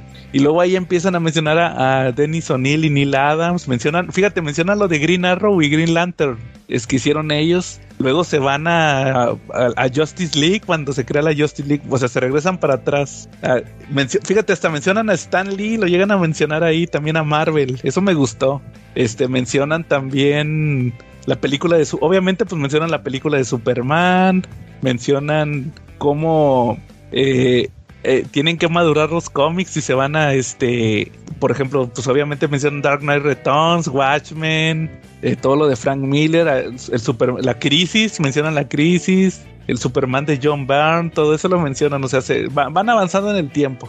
Y, y se quedan, según yo, en esta segunda parte con la película de Batman, la de Tim Burton, pero muy, muy, muy al muy abiertamente mencionan la película de Tim Burton. Lo que me gustó mucho de esa segunda parte es que también mencionan a Vértigo. Mencionan cómo eh, Swamp Thing, llegan Alan Moore, llega también lo de los nuevos dioses de Jack Kirby, todo eso lo mencionan. Este, como, como eh, Sandman también lo mencionan, Quetzal, también en esa parte. Como empiezan a madurar, este, de cierta manera necesitaban un subsello para esos cómics y crean vértigo. Sale Janet Kahn, que era la editora en aquel entonces, la presidenta de DC, y luego también Karen Berger, también la entrevistan. Este, ah, Morrison también por ahí anda. A, Morrison lo entrevistan y él, y él dice puras marihuanadas como, como siempre. este, ya, ya el último episodio ya supuestamente se enfoca mucho en de los noventas para adelante. Mencionan sobre, por ejemplo, ahí me tocó, me, acuerdo que mencionan a Milestone, mencionan la muerte de Superman, Nightfall, este, mencionan también, ¿qué, más mencionan en aquel? El 911, fíjate cómo, cómo, cómo este afectó el 911 los cómics ahí en DC. Y sobre todo mencionan las películas y las series, que el, el, el Arrowverse también, todo este de Arrow, Flash, todo lo mencionan. Las, las películas. Mencionan, fíjate, mencionan, eso también me gustó mucho, que mencionan que Justice League fue un fracaso. Dicen, la película de Justice League fue un fracaso, pero después años, unos años después llega, regresaría Zack Snyder con su visión para el Justice League de Zack Snyder, ¿va? O sea, todo eso lo mencionan. Batman, eh, James Gunn sale hasta el mero final, o sea, y nomás sale como un minuto, menos de un minuto. Y luego la, mencionan Black Adam, este también, y ahí es cuando sale La Roca. Este, y así se van, o sea, realmente se me hizo un documental muy completo en ese sentido de, de, de, que presentó todo, va, todo lo de la editorial, todo lo que lleva en tantos años, lo que, lo que están preparando ahorita, todo eso. De hecho, hasta mencionan lo de lo que se está publicando ahorita, sí, pero muy brevemente sale Jim Lee varias veces. Ah, mencionan cuando Jim Lee, se, fíjate, hasta mencionan Image en los noventas. Dicen que, que por ejemplo, entrevistan a Jim Lee y dicen que la superestrella Jim Lee en Marvel que revolucionó con su cómic de X-Men que me dio 8 millones de copias. Y luego ya mencionan que se fueron a, a, a Image y que DC bajó a tercer lugar y ahí fue cuando se les ocurrió la muerte de Superman. Entonces ahí sí está, sí está muy interesante ese documental, me gustó mucho. Y está muy, y, todo lo que presenta se, me hizo muy bueno. No como otro documental que ya saben cuál fue, va, que no me gustó. ahí, no le tuvieron miedo al éxito, sí, sí, sí dijeron muchas, muchas verdades ahí de DC, que de lo bueno y lo malo. Sí se lo recomiendo ahí si lo quieren checar ese, ese documental de la historia de DC. Sí se me hizo muy padre, la verdad sí estuvo eh, creo, que fue lo mejor que vi esta semana, ese documental. ¿Cómo ven? Órale, ahí luego, ahí luego lo checo, a ver cuándo lo, lo suben. Sí, ahí cuando lo suban, lo checan, sí está muy bueno. Bueno, este, ¿algún otro tema o cómo ven si pasamos al tema principal? ¿Tú, Quetzal, algún cómic que quieres recomendar? Sí, eh, nada más quería platicarles rápido de la película y del cómic de Nimona. Ya les había comentado yo en la, en la página de internet que hace unas semanas, este, a finales de junio, el día 30, se salió en Netflix la película de, de Nimona, que en realidad está basada en un cómic. Y Oye, le ha ido... ¿esa, está basada en un cómic o hay una novela también? Es, es una novela gráfica que en realidad es un, empezó como un web cómic. Este, ya después eh, lo, imprimieron en uno solo tomo, este, pero originalmente era un web cómic. Y este salió la película en Netflix y le ha ido lo que lo último que vi hace como 15 días estaba en el top 10 de, de las películas este de o series de Netflix. Ya ves que te mandan su top 10 de la semana. Y parece que le estaba yendo más o menos bien. La chava, la que hace la voz de Nimona, es la que la hizo de, de Head Girl. Ah, está Chloe Grace Moretz. Chloe Grace Moretz, ajá. Este, y la película está, a mí sí me gustó, sí se diferencia un, po, un poquito de, del cómic, no está enteramente no es una calca, vamos, pero tiene los elementos principales. Este, pues hacía grandes rasgos y para no, no atrasarme mucho, eh, Nimona es un proyecto de la autora que se llama Noel Stevenson para su carrera de Bellas Artes. Eh, lo empezó como un, como les comentaba, como un webcomic y después, cuando este, le empezó a ir muy bien, ya lo este, imprimieron en formato físico. Acá en español este, lo encuentran incluso en cualquier este, tienda de libros eh, porque lo publicó Editorial Océano, que ya ven que es una de las que inunda ahí el, mercado editorial en español. Y Nimona es una niña que convence a un, a, un espadachín o un malo de, la historia que se llama Sir Trabuco Negroni, que es el más grande villano del reino. Y Nimona eh, este, lo obliga a que la acepte como su secuaz. Es una niña hiperactiva, cambia formas, eh, puede ser puede transformarse en cualquier ser que imagine, no importa si, si es en o sea, no importa su tamaño, incluso podría, por lo que dice ahí, podría transformarse en, hasta en un, objeto inanimado. Eh, Negroni es un clásico villano muy calculador, pero que no desea hacer daño a los demás, como que lo ve como una especie de que si fuera su trabajo. Entonces hace cosas, este, planes muy elaborados, pensando en que en realidad lo van a, al final lo van a vencer, ¿no? Tiene un némesis que se llama Sir Ambrosio Piel Dorada, que forma parte del Instituto de Justicia y Heroísmo. Y este, y Nimona llega a ser como irrumpe fuertemente en la vida de Negroni porque Nimona trae una idea bastante caótica y sanguinaria de los villanos que contrasta con lo que es ella como, como una prácticamente una niña, ¿no? Este, y vamos a lo largo de la historia descubriendo que Nimona no es lo que parece. Eh, y tampoco son el resto de los personajes, porque los personajes, eh, por lo mismo que platico que, que, era como un proyecto de la autora, los personajes van evolucionando mucho a lo largo de la historia, entonces terminan siendo muy diferentes de como los conocemos al principio de la historia, de lo que los vemos hasta el final. Y vamos viendo que la confrontación no es nada más Negroni con piel dorada, sino ya hay otros elementos este, que, influyen en, la confrontación. Em, es una historia que puede ser leída por todo público.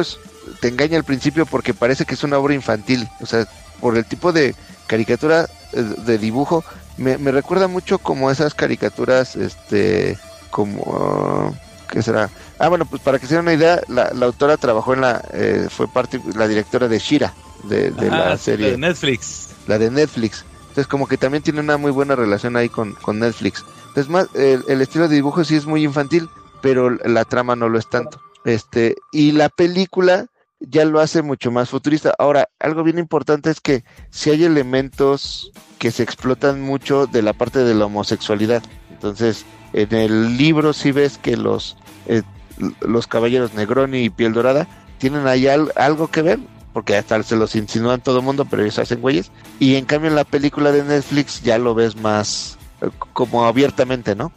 Que, se gustan y son pareja y todo el, toda la cosa. Entonces, y, visualmente la película está muy padre porque trae otros elementos, este, eh, la hacen mucho más eh, llamativa visualmente, trae muy buenos efectos y lo que sí es que el ambiente, aunque es medio medieval, porque hay caballeros, armaduras y eso, en realidad es muy futurista porque ya están en el futuro. Entonces, está interesante la película. Si tienen la oportunidad de verla, no es necesariamente para niños, o sea, para personas menores de 10 años, pero este por la trama que trae, que, que es más interesante, pero tampoco es netamente para adultos. Entonces, está como en para los adolescentes. Incluso, por supuesto que las, las jóvenes adolescentes son las que más se van a identificar con el personaje por toda la parte de la evolución este que va teniendo a lo largo de la historia. Está bastante entretenida, me gustó mucho y yo se la recomiendo.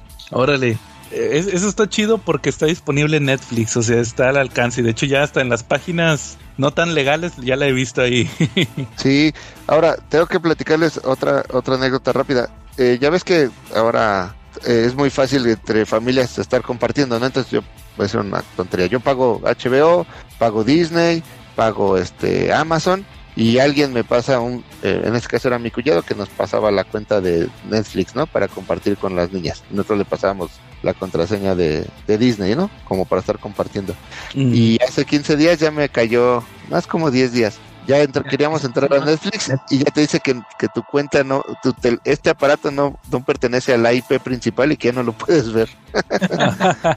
Chale. Fíjese que me tocó leer un artículo así rápido del tema de que al parecer no está afectando las suscripciones de Netflix toda esa bronca. O sea, la gente ahí sigue, pero ¿sabes qué me llamó la atención? Que mucha gente dice, sí, pero es que todavía estamos esperando la última temporada de Stranger Things y así varias cosas que mencionaron. Ya al rato se salen, pues. Sí, o sea, como que nomás están esperando, ya nomás sale la última temporada y me salgo, ¿ah?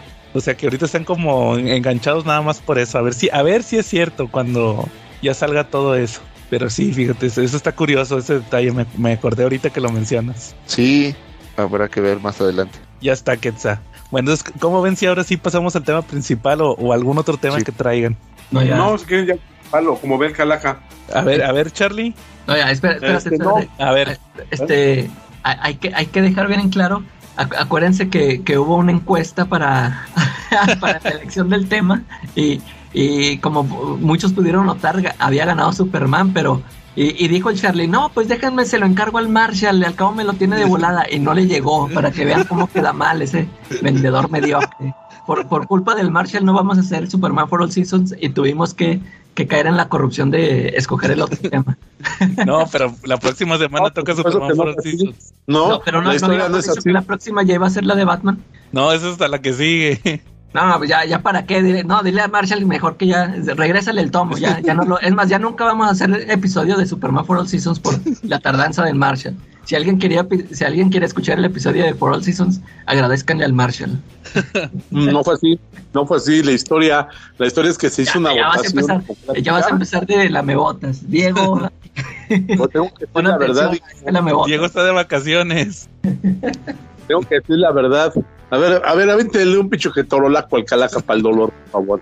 Este, no, la verdad es que pues hizo una votación y ganó colores, ni modo, el pueblo ah, Ahí está, ahí están las pruebas, Charlie, ahí están las pruebas de que ganó Super horario para votar, y pues no es que voten hasta el año que votaste, Aunque tú votaste por los colores, pero ganó Superman, Charlie.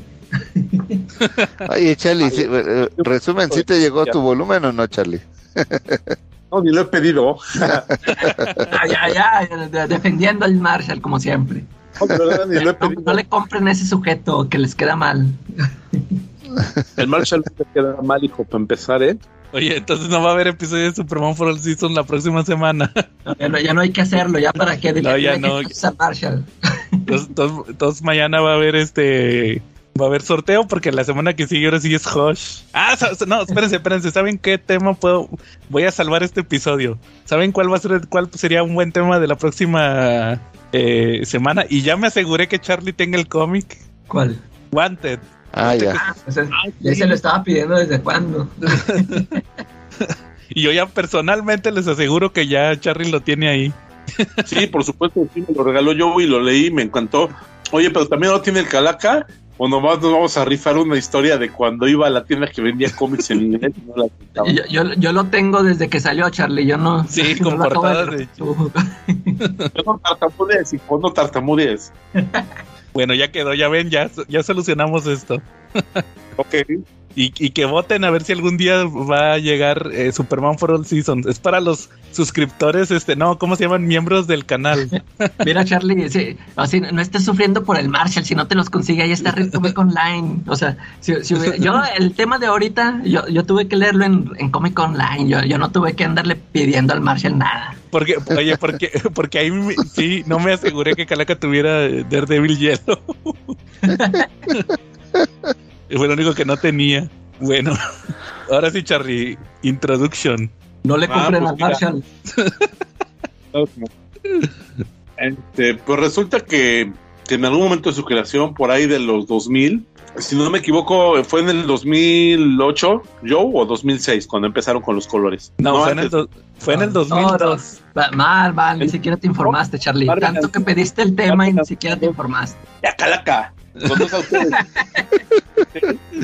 Sacó cuatro, estuvo sacando cuatro miniseries basadas en los colores de cuatro de sus personajes principales. Son unas historias pues bien melancólicas, retrospectivas, todas son historias sobre, sobre aventuras pasadas y pues muy humanas, ¿no? Sobre todo muy humanas.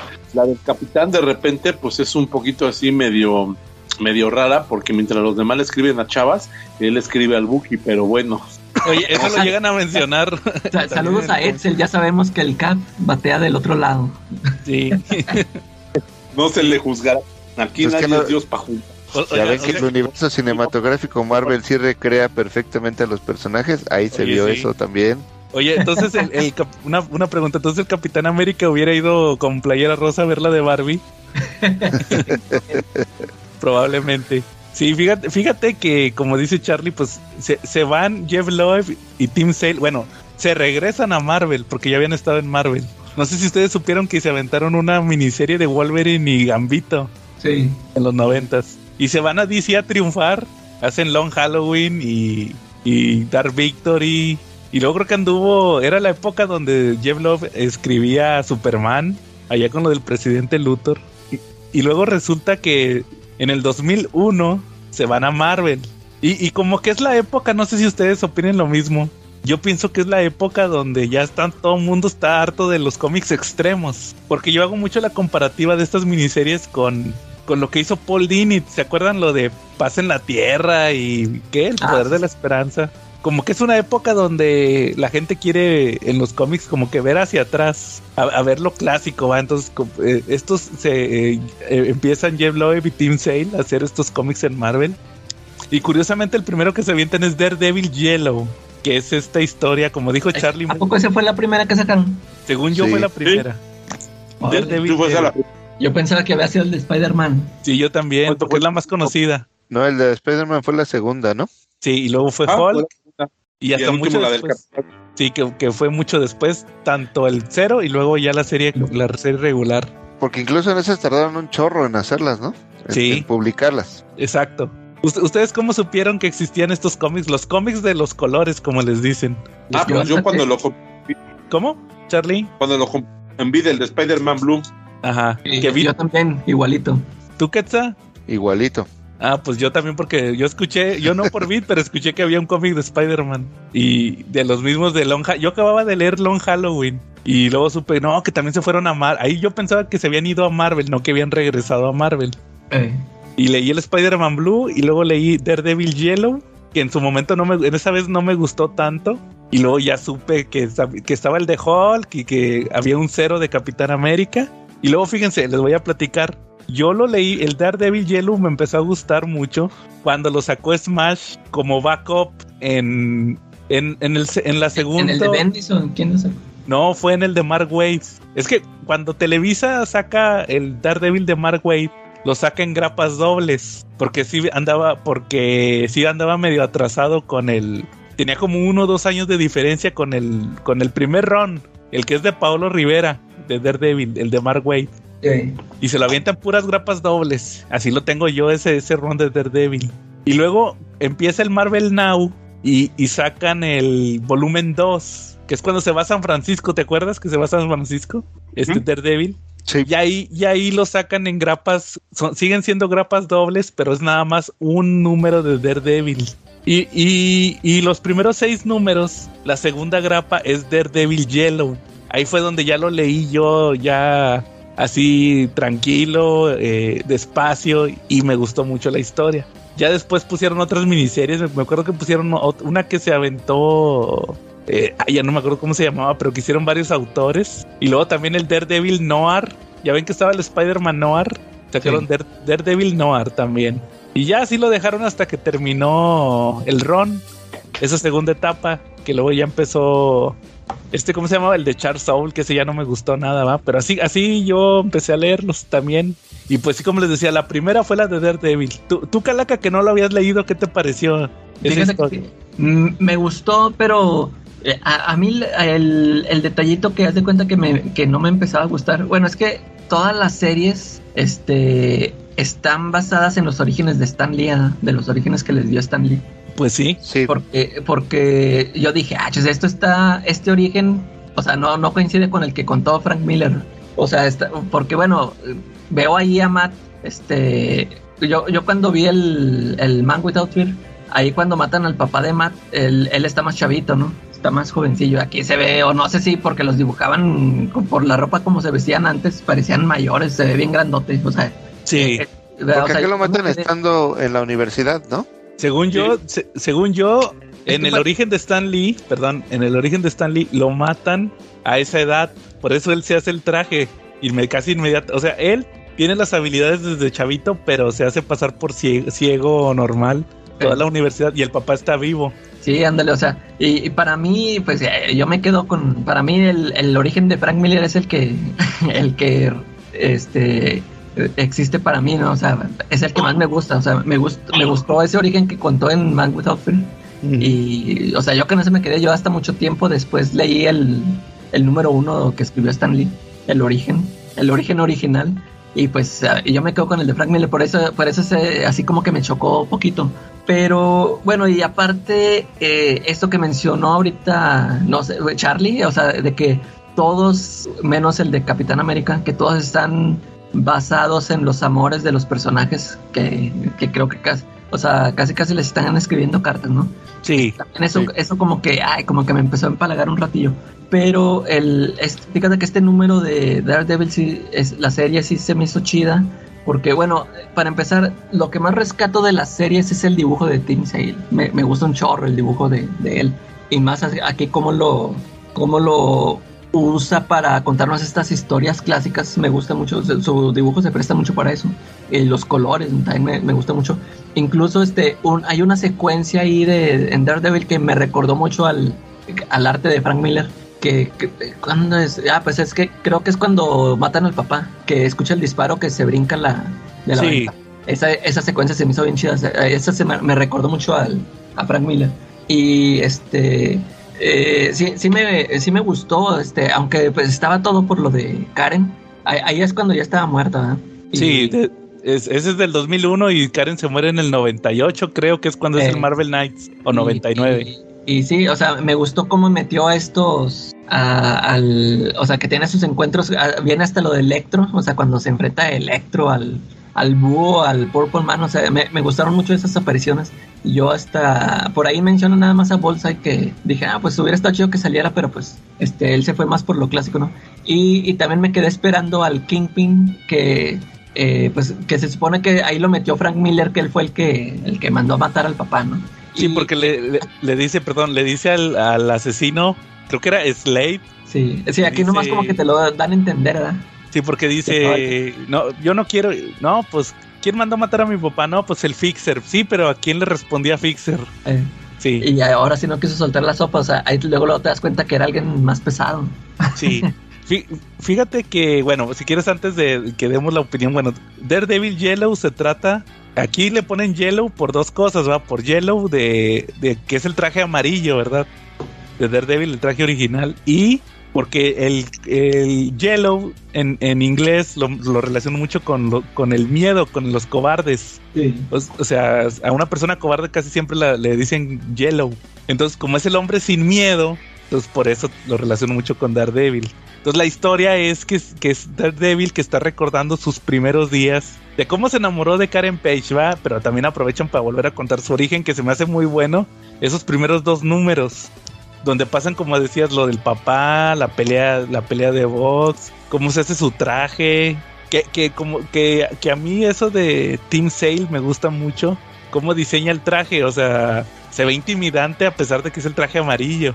Y luego cómo, cómo busca venganza, bueno, justicia. Luego después de eso cómo ahora sí ya se enfoca al 100% en que conoce a Karen Page y luego ahí que está muy enamorado de ella y como dices, es muy empalagoso en ciertas partes. Que, dice, ah, Karen, cuando, cuando te vi ese día quería tomarte en mis brazos y todo eso. Eh. Entonces vemos durante esos seis números, pues, una remembranza de los primeros, de los, de los primeros números de Daredevil, ¿verdad? Que es lo que hacen Jeff, Jeff Loeb y Tim Sale. Y, como dices, ahora sí, a, mí me gusta mucho por ejemplo, lo que dijiste de que menciona Bullseye cuando empieza a decir a los villanos que Bullseye y luego se detiene y dice Bullseye, así lo vuelve a escribir, ¿va?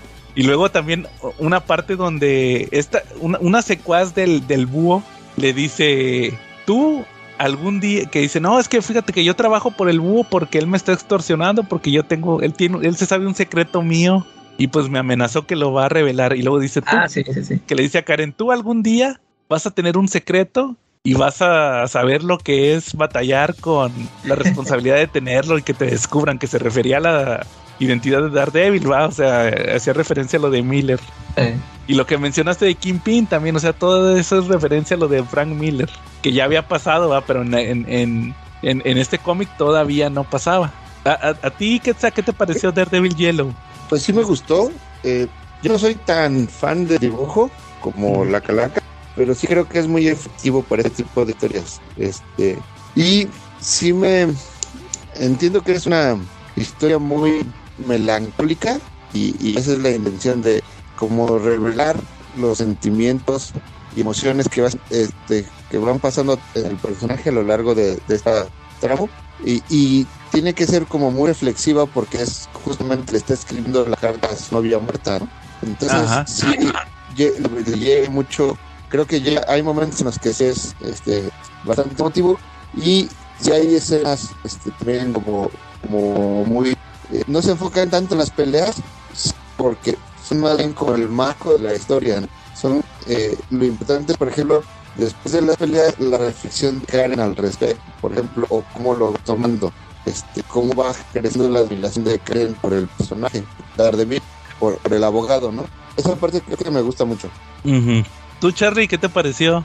Pues yo creo que lejos de ser empalagosa, este, y en general los cuatro colores, más bien son melancólicas, ¿no? Y obras muy fuertes y emotivas, Mm, porque precisamente hablan, a- hablan de cartas a personas ya fallecidas, ¿no?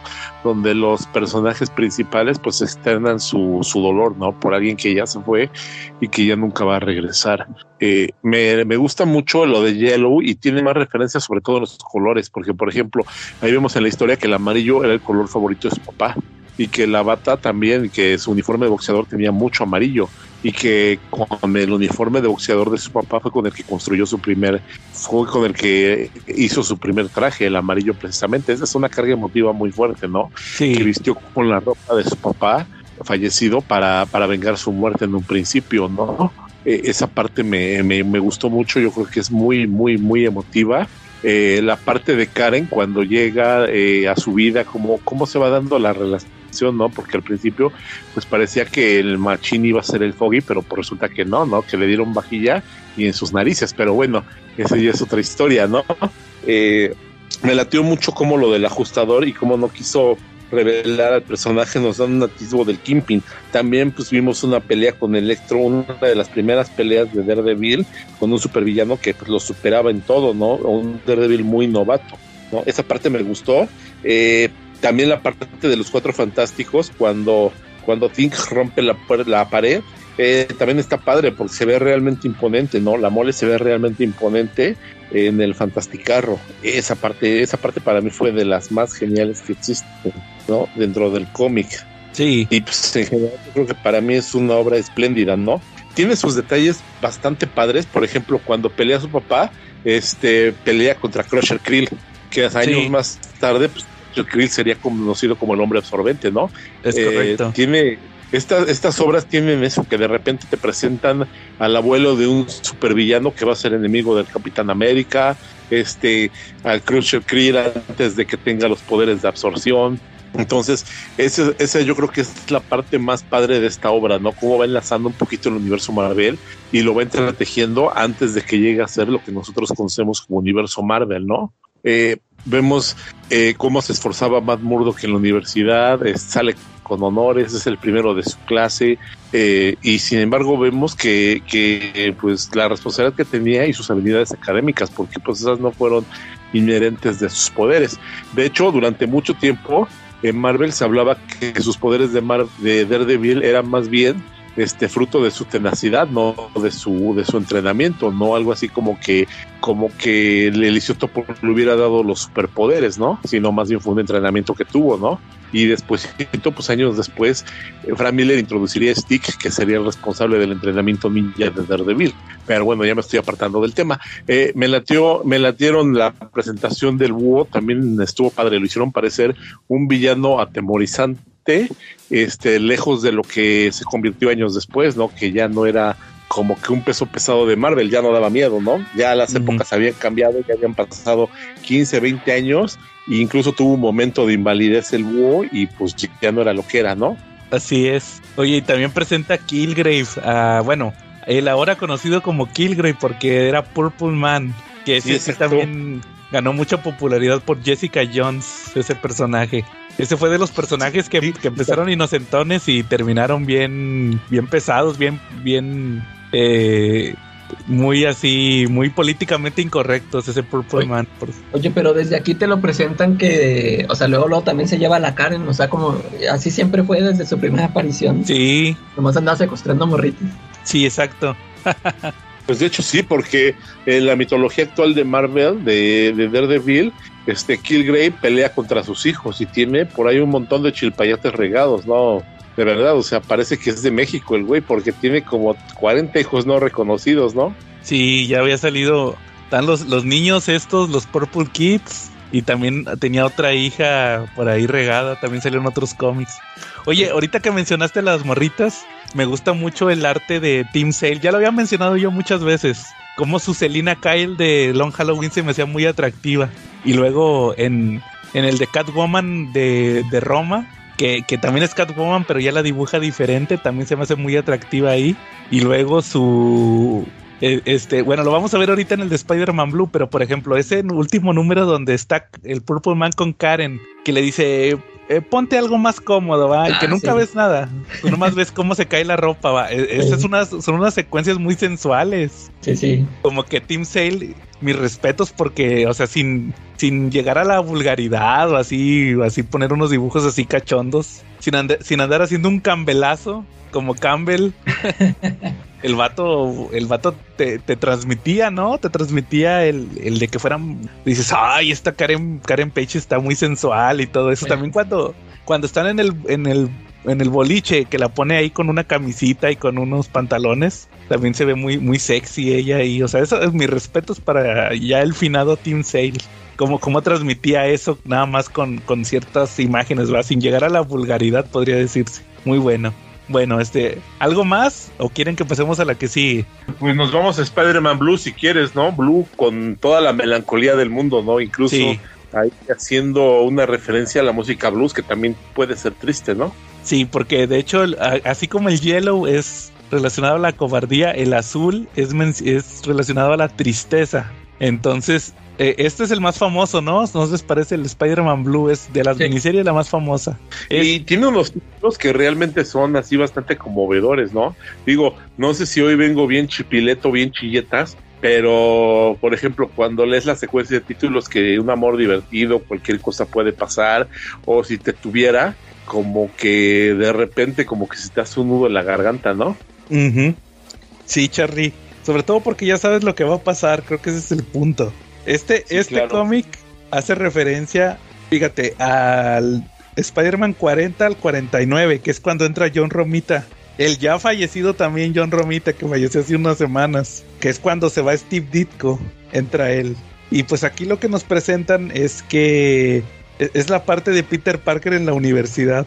Bueno, bueno, empieza con también con Peter Parker en el presente, que como que es el aniversario, ¿no? De la muerte de Gwen Stacy deja una rosa en el puente y luego se va a su casa y este no escribe cartas, este trae una grabadora y empieza a grabar como que una carta eh, en audio a Gwen Stacy y se empieza a acordar de cuando se enamoró de ella, que corresponden, como les digo, a los números de John Romita, como eh, la clásica de que pelea con el duende verde y luego que se le olvida la identidad de Peter. Que hoy, que por cierto, me gusta mucho una secuencia, no sé si se acuerden, que el duende verde le avienta una bomba de calabaza y Peter con la agarra con la telaraña y se la regresa. Me acordé mucho de Harry. ¿Se acuerdan cuando ah, Harry le avienta, le avienta la, la, bomba al, Peter Emo, a Toby Maguire, y que se la regresa? Es cuando le, le que es cuando le quema la, cara en, en, la 3. Y, y pues ahí vemos cómo Peter va, va al, al hospital a ver a, a, Norman Osborn, que ya se le olvidó la identidad supuestamente. Él va porque, porque Jonah Jameson le dijo, que fuera a tomar fotos. Y él dice, voy por lo de Jameson y voy pues para asegurarme que se le haya olvidado mi identidad. Y ahí está Harry y Harry pues no era amigo de Peter, nomás lo conocía de la universidad, que de hecho me da mucha risa cómo en esos, bueno, es no en esos números, en los números de Steve Ditko, cómo interactuaban. Porque hace cuenta que va el Peter en la, así todo preocupado por sus cosas de Spider-Man y le hablaban el Harry, Gwen y Flash Thompson eh, Parker, Parker. Y el Peter ni los pelaba por andar con sus pensamientos de, ay, ¿y ahora cómo le voy a hacer? Porque tengo que derrotar a este villano. Y, le agarraron coraje por lo mismo, porque decían, ah, nos ignora, va, pero pues no sabían que Peter andaba en sus broncas de Spider-Man. Entonces se hace amigo de Harry, entre comillas, y, así va, se va juntando con, con, como le mencionan ahí, la pandilla, va, con, con Flash, con, con Gwen, y luego llega Mary Jane, que también ahí es una reinterpretación de la primera aparición de Mary Jane, también que hizo John Romita. ¿Qué, les parecía a ustedes ese Spider-Man Blue? Tú... A ver, calaca, calaca, calaca. Igual, por el, eh, igual el dibujo y todo, porque sí, varias, este, varias eh, secuencias que pasan ahí en el, de las que retoma Jeff este, sí me tocó leerlas. Eh, por ejemplo, este esas escenas cuando el Peter se compra una moto que se lleva ahí a la Gwen Stacy. O sea, todos esos recuerdos se, me hicieron chidos. Este, otras así tanto, ya, ya en los, en los siguientes números cuando este, hay, hay, una, hay una viñeta donde el Peter está leyendo una nota en, el, en un puesto de periódicos. También eso me acuerdo haberlo visto en un, en un cómic. Y ya, pues, toda esta, la bronca que trae al, final con Craven, ¿no? Sí, sí. Este, también, este, sí lo leí, o sea, igual, este, pues, toma lo de la, la relación que tenía con Gwen y ahí, ahí que andaba apareciendo Mary Jane este, eh, sí, igual me gustó también en ese momento que lo leí, sí se me hizo. Te digo, ya, ya en la segunda leída, que me acuerdo, sí es cuando ya empecé a decir, ay, pues es que también se trata de, de esto de, del amor, del, del, de lo que trae ahí. Pero sí, sí se me hace buena también la, igual que Yellow, sí, sí, este, sí, sí hacen un buen trabajo Jeff Love y Tim Selling en darnos una como una, una nueva, una actualizada de las historias clásicas, no sé, si está bueno también. Sí, fíjate que, que, a mí me gusta mucho todo lo que pasa con Peter, porque aquí es, lo que hacía Stan Lee, que muchas veces estaba más chido, lo, eh, bueno, no, no que estuviera malo lo de Spider-Man, pero a mí me gustaba más lo de Peter en esos números. Y, y cómo, cómo ves cómo está batallando, que, que le ofrece a Harry que se vayan a su casa y luego no le quiere decir a la tía May y luego quiere ir a la fiesta donde van a estar los chavos y no puede por sus deberes de Spider-Man. Todos los villanos que combate, ya ves que combate Duende Verde. Eh, luego combate Rino, Lagarto. Luego este, el segundo buitre y luego Craven, ¿va? Son todos los con los que pelea. Y luego el otro también el buitre original y luego ya Craven. Que resulta que Craven es el que está detrás de todo esto. Y, ves cómo al mismo tiempo está pasando todo lo de con las chavas. Como por ejemplo, ahorita que dijiste eso de la moto, ¿va? Que le dice que se sube, que alguien quiere un aventón y la, la Gwen muy sexy. Te digo que ese es el detalle que tiene Team Sale, que le dice, va rápido. Y ya le dice, algo rápido. le dice, me gusta que vayan rápido, ¿va? Entonces así ya se la lleva. Y luego también Mary Jane muy sexy, va, como empieza con todos, andar de coqueta y todo eso. O sea, se me hizo muy bueno ese aspecto de Peter. Luego, cuando se enferma, va, que van las dos chavas ahí, nomás a hacerle la maldad. y, y al final lo que pasa con Flash también va, que se, que se enliste en el ejército. Hasta él tiene un crecimiento ahí, Flash, en todo este tema. Y, y al final me gusta mucho que es Mary Jane la que descubre a Peter en el que está haciendo la carta, va, y que le dice, eh, dile a Gwen que yo también le mando saludos, ¿va? Eh. Como, que ella entiende todo eso, ¿no? De que pues Peter, este, independientemente, eh, hasta la fecha, fíjate, ahorita que estábamos platicando Ketsa y yo de, de este cómic de Catwoman y, y, Mary Jane, no sé si tú te acuerdas, Calaca, o tú, Charlie, en el Beyond, este número de, de Catwoman y Mary Jane, que al final la Felicia le dice a, a Mary Jane, ah, no, que tú eres la chica buena, ¿va? Y, se empieza a reír Mary Jane y le dice, ah, no. la mala, ¿no? Sí, dice, no, mira, es que cuando yo conocí a Peter, yo no era la buena, yo era la mala. Y había una todavía más buena que yo, que era la reina de las buenas, acá la casi casi angelical que era Gwen Stacy. Créeme que ni tú ni yo le hubiéramos llegado en, ser buena, ¿va? Porque pues ella era lo, lo máximo, ¿va? La perfección de lo bueno. La inocente, la pura, ¿va? Y, y, pues hace cuenta que es lo mismo, va, que hasta la fecha se sigue manejando ese concepto de Gwen. Entonces, eso es yo lo que le rescato a, este cómic, que te lo plasma muy bien. ¿A ti qué te pareció, Charlie? Fíjate que, pues, mi opinión con ellos, mi opinión acerca de este cómic, pues ya, ya la di, la voy a repetir. Este, es, es melancólica la obra, está triste, pero pues está súper padre. Digo, es una historia como para leerla de madrugada y pues tener que te atrapen los recuerdos, ¿no?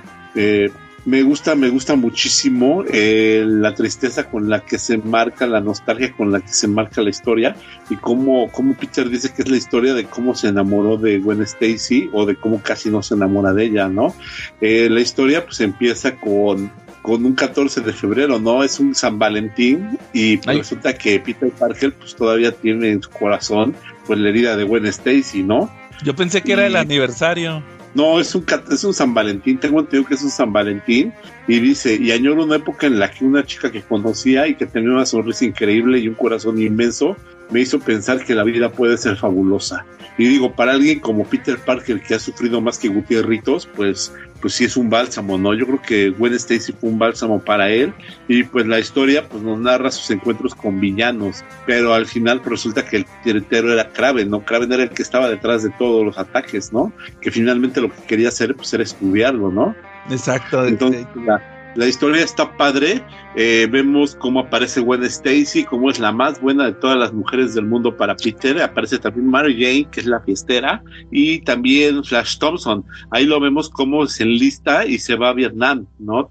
sí tengo entendido que también pasa eso en el, eso en el cómic, ¿no? Como Peter este, hace el salto de, a la madurez y se compra una motocicleta, ¿no? Convence a la tía May y termina por comprarse una motocicleta este, y pues se lleva a pasear a, a, a Gwen Stacy, ¿no?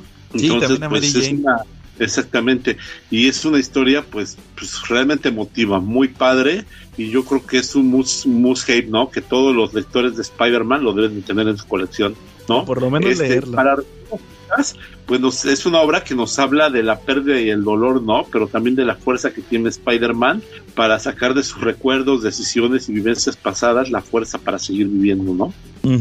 Oye, ahorita que mencionaste lo de que leerlo en la madrugada, yo quiero leer el comentario de Víctor Pérez Pérez, ¿va? Que ya le mandamos saludos. Que dice, dice, saludos ese cuates. Yo solo leí Daredevil Yellow y Spider-Man Blue. Lo de Spider-Man sí me deprimió un poco porque en esas fechas terminé con una ex y me recordó ese amor que no se pudo superar. wow, muy bien. Pues sí, yo creo que sí. Digo, este, pues sí, es como que la historia Que aplique la de, de novia, un clavo, saca otro clavo. Ándale. ¿Decías, Charlie? ¿sí, no? Pues ponte abusado, digo, ya ves que el Calaca conoció al Diego y rehizo su vida. Ahora soy tan- hasta por eso hasta fui a ver Barbie, Charlie. Exacto, ya cambió. Saludos al gran Diego, grande Diego, ¿verdad? Saludos. Sí, que viene próximamente. Eh, Sí. ¿qué, ¿A ti qué te pareció Spider-Man Blue? ¿A mí? Sí. Ah, yo creo que de las cuatro es la mejor historia, la mejor lograda. Y justamente creo que refuerza el, el estereotipo que se quedó en la en el imaginario colectivo de que Gwen Stacy era muy buena y casi perfecta, ¿no? Eh, O sea, como ahí se aplica la de sobre el muerto las coronas, ¿no? Porque como es la, la buena, todo el mundo este, ya solamente resalta sus cualidades. En, no sé si tuviera el- un lado oscuro, pero ya para el, todos fue Gwen la, la buena siempre, ¿no? Justamente. Y, y el impacto que tiene sobre Peter. Y creo que algo también que me gusta mucho es eso de que mencionaron de que al final eh, Mary Jane entiende perfectamente cuál es el impacto y la importancia que tiene Gwen en Peter y, y no le genera un problema, ¿no? O sea, como que esa parte de también de la madurez de Mary Jane de, decir, ves que no me puedo poner celosa ni competir con una persona que ya no está, ¿no? Y en cambio Sí. vemos justamente toda la evolución de la relación entre Gwen y Peter y, y está muy padre. Creo que de las cuatro es la que más me gusta. Órale, Spider-Man Blue. Va. Este, bueno, ¿cómo ven si pasamos a la tercera? Luego, un año después, en 2003, sale Hulk Grey. Que aquí hablan de. Pues ahora los primeros números de Incredible Hulk, cuando era el Hulk gris. Aquí vemos que está eh, Banner, que va a ver a este, a Leonard Samsung, lo va a ver. Y, y aquí sí es el, Charlie, aquí sí es el aniversario de bodas de, de Hulk y de, de, de Bruce y de Betty. Que, que en estos números, en, en esta época ya se había muerto Betty Ross, ¿no? En los 90 se muere como, según recuerdo, como envenenada, ¿no? Por radiación, algo así. Sí. Y pues resulta que efectivamente aquí empieza a platicarle Bruce a, a Leonard Samson cómo fue cómo fueron esos primeros días de, de él siendo el Hulk gris. Aquí juegan con que es el Hulk gris y, y muchos de los puntos de vista son grises. Entonces vemos como por ejemplo cómo le cae la bomba gamma, cómo se transforma por primera vez en Hulk porque Rick lo hace enojar. Luego cómo va a buscar a Betty, luego Thunderbolt Rosso anda buscando al monstruo porque piensa que, que se que le pasó algo a Banner. Y, y cómo batalla estos primeros días Rick con proteger a, a- a Hulk. De hecho, hasta el mismo Hulk dice que no, es que Rick es amigo de, de Hulk, ¿va? Y todo eso. Y sobre todo esta obsesión que tiene con Betty. A- a mí, en lo personal, de una vez les digo que no me gustó el final. Como que se me hizo muy triste porque, pues es la misma fórmula. Aquí está también Bruce contando la historia de, este amor que ya no, ya no fue porque se murió Betty.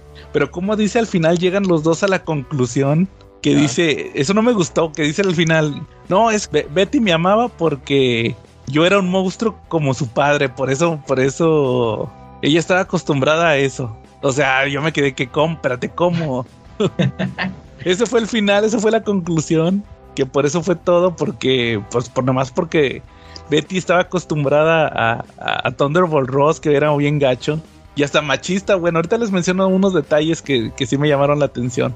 No, no sé qué les pareció a ustedes. Sí, este, a, mí, a mí también me también me quedé así de que, ah, cariño, yo no sabía, o sea, yo hasta me quedé pensando, dije, ah, esto sí será canon en la historia de Hulk o qué rollo, nomás se lo puso Jim Blood. Pero en sí la historia, pues igual me parece este, entretenida, igual el, dibujo igual me sigue gustando.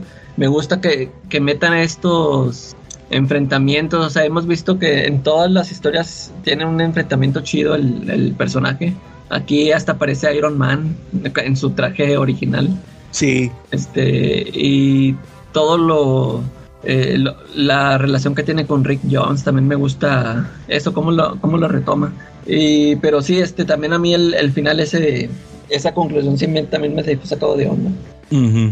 ¿Tú, Charlie, qué te pareció Hulk Grey? Este, pues sigue muy de la mano, ¿no? Con la misma temática de, de apelarle, pegarle a la emotividad, a la melancolía, pero aquí me gusta cómo se van a hacer un poquito más hacia el lado del terror, ¿no? A mí la paleta de colores que maneja sí me produce cierto desasosiego cuando la leo, porque me remite al origen verdadero de Hulk, ¿no? Que querían hacer un monstruo tipo Jekyll y Mr. Hyde, ¿no? Y pues aquí vemos que Hulk pues se vuelve Hulk en la noche, como dictaba la tradición, ¿no? Entonces, pues esa parte me gusta muchísimo. Este, como anécdota, pues tenemos que obviamente Hulk en la vida de los cómics, en la, en la, en la, se cambió de tono a, verde por un tema de que pues, en la imprenta les resultaba muy difícil reproducir el tono gris que querían, ¿no? Para Hulk.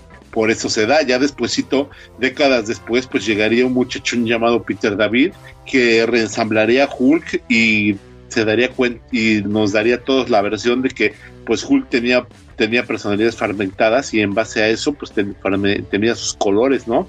Lo cual yo creo que fue la mejor explicación que pudimos haber tenido, pero en esta historia pues yo la siento hasta como un poquito como de terror, ¿no? Por la paleta que tiene de colores.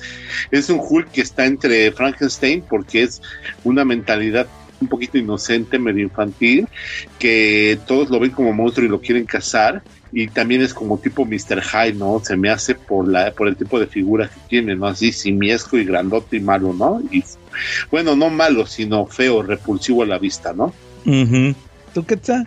Eh, al igual que a ti, eh, es la que menos me gusta y siento que en gran parte fue porque sentí ya la fórmula repetitiva. Entiendo que es, es el, el, la intención, pero sí sentí que ya no se explotaba igual que en las anteriores. Eh, me gusta la parte del, trabajo que hacen de resaltar la importancia que tiene Rick Jones en el origen y en muchos de los elementos importantes del personaje de Hulk, eh, como personaje de apoyo y como personaje antagónico, el, general Ross, y cómo orillan a, a Hulk a parecer una amenaza pública cuando en realidad él es el siempre la, la víctima.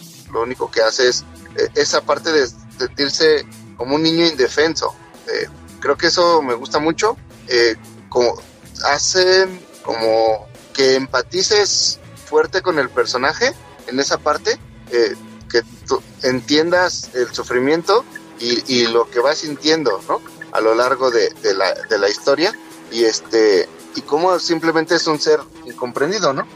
Entonces creo que esa parte me gusta. Sí, también creo que hay algunos elementos que seguramente vas a mencionar más adelante que sí hacen como que me brinque la historia y que al no haber leído en su momento como que los o no haber puesto tanta atención en los detalles en los números eh, primeros no sé si en realidad ya es un complemento que va poniendo el autor este o si en realidad desde un principio se consideraron como parte del, de la historia del personaje igual por supuesto no tiene desperdicio si la compran y la leen eh, les va a gustar seguramente en el sentido de está bastante amena, tiene muchas cuestiones rescatables, pero sí siento que es la más flojita de las cuatro.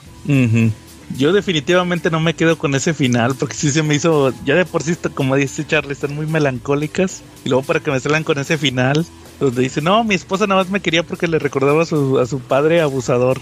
Que por cierto, era lo que les quería platicar. Hay unas partes donde tiene unos comentarios así bien, bien, no sé, como que te hacen más villano a Thunderbolt Ross en la actualidad. Porque, por ejemplo, hay una parte al principio donde le dice la Betty, no sé si se dieron cuenta que le decía Daddy. Le dice, le dice, Daddy, ¿dónde está Bruce? Y luego le dice, hija, en, estos momentos me estás recordando a tu madre y tú sabes que eso no me gusta. Tú eres la hija de un general, le dice. Eso de, de, me estás recordando a tu madre y eso no me gusta, o sea, me sacó de onda, o sea, casi, casi como que te dan a entender que la golpeaba o no sé. Y, luego más adelante le dice, eh, Betty, ah, le, dice, te di algo para, para que te ayude a dormir, hija. Lo saqué del botiquín, era una receta de tu mamá una receta vieja. también la dormía. o sí, o sea, como que la esposa la tenía drogada o, o por el estrés. O sea, te dan, en muchas partes te dan a entender. Incluso yo creo que se murió por la mamá por, por, por algo relacionado. O sea, como que era una señora que sufría mucho, casada con este cuate. Esa es la pues conclusión a la que llegó. No era malo, yo Nomás tú lo veías bueno antes, pero por donde quiera malo, era malo el hombre, güey. Exacto. Fíjate, para empezar quería un hombre, quería un hijo varón. O sea, Betty nunca fue como que su, su máximo de él. Él quería un hijo varón porque como todo general Bragao quería un hijo que siguiera sus pasos, ¿no? de repente durante algún tiempo presionaba a Betty para ver si se quedaba con el Talbot, porque Talbot era como el ideal de lo que él hubiera querido tener de un hijo y era su manera de, de poder corregir un error que había pasado en la naturaleza o en el destino según él y despreciaba mucho a Banner porque pues Banner era era era dado a la emoción era era inteligente era la antítesis de lo que él quería para un hijo de él no entonces él él como que quería también cuidar su, su herencia, ¿no? De sus nietos y quería y creía que Talbot era el que podía dar eso. Entonces, pues sí era malo, era más malo que el mucho que era abusador prácticamente, ¿no? Exacto. Sí, te digo, Sí. Cuando estuvo, cuando estuvo en los Avengers, pues era asesino. Cuando, este, cuando fue la pelea de Avengers X-Men, él planeaba abiertamente matar a Cíclope, valiéndole gorro que los Avengers no, mataran, ¿no? Entonces, pues no, que, no es así como que bien chido, ¿no? Digo, es así como el jefe Diego. Ándale.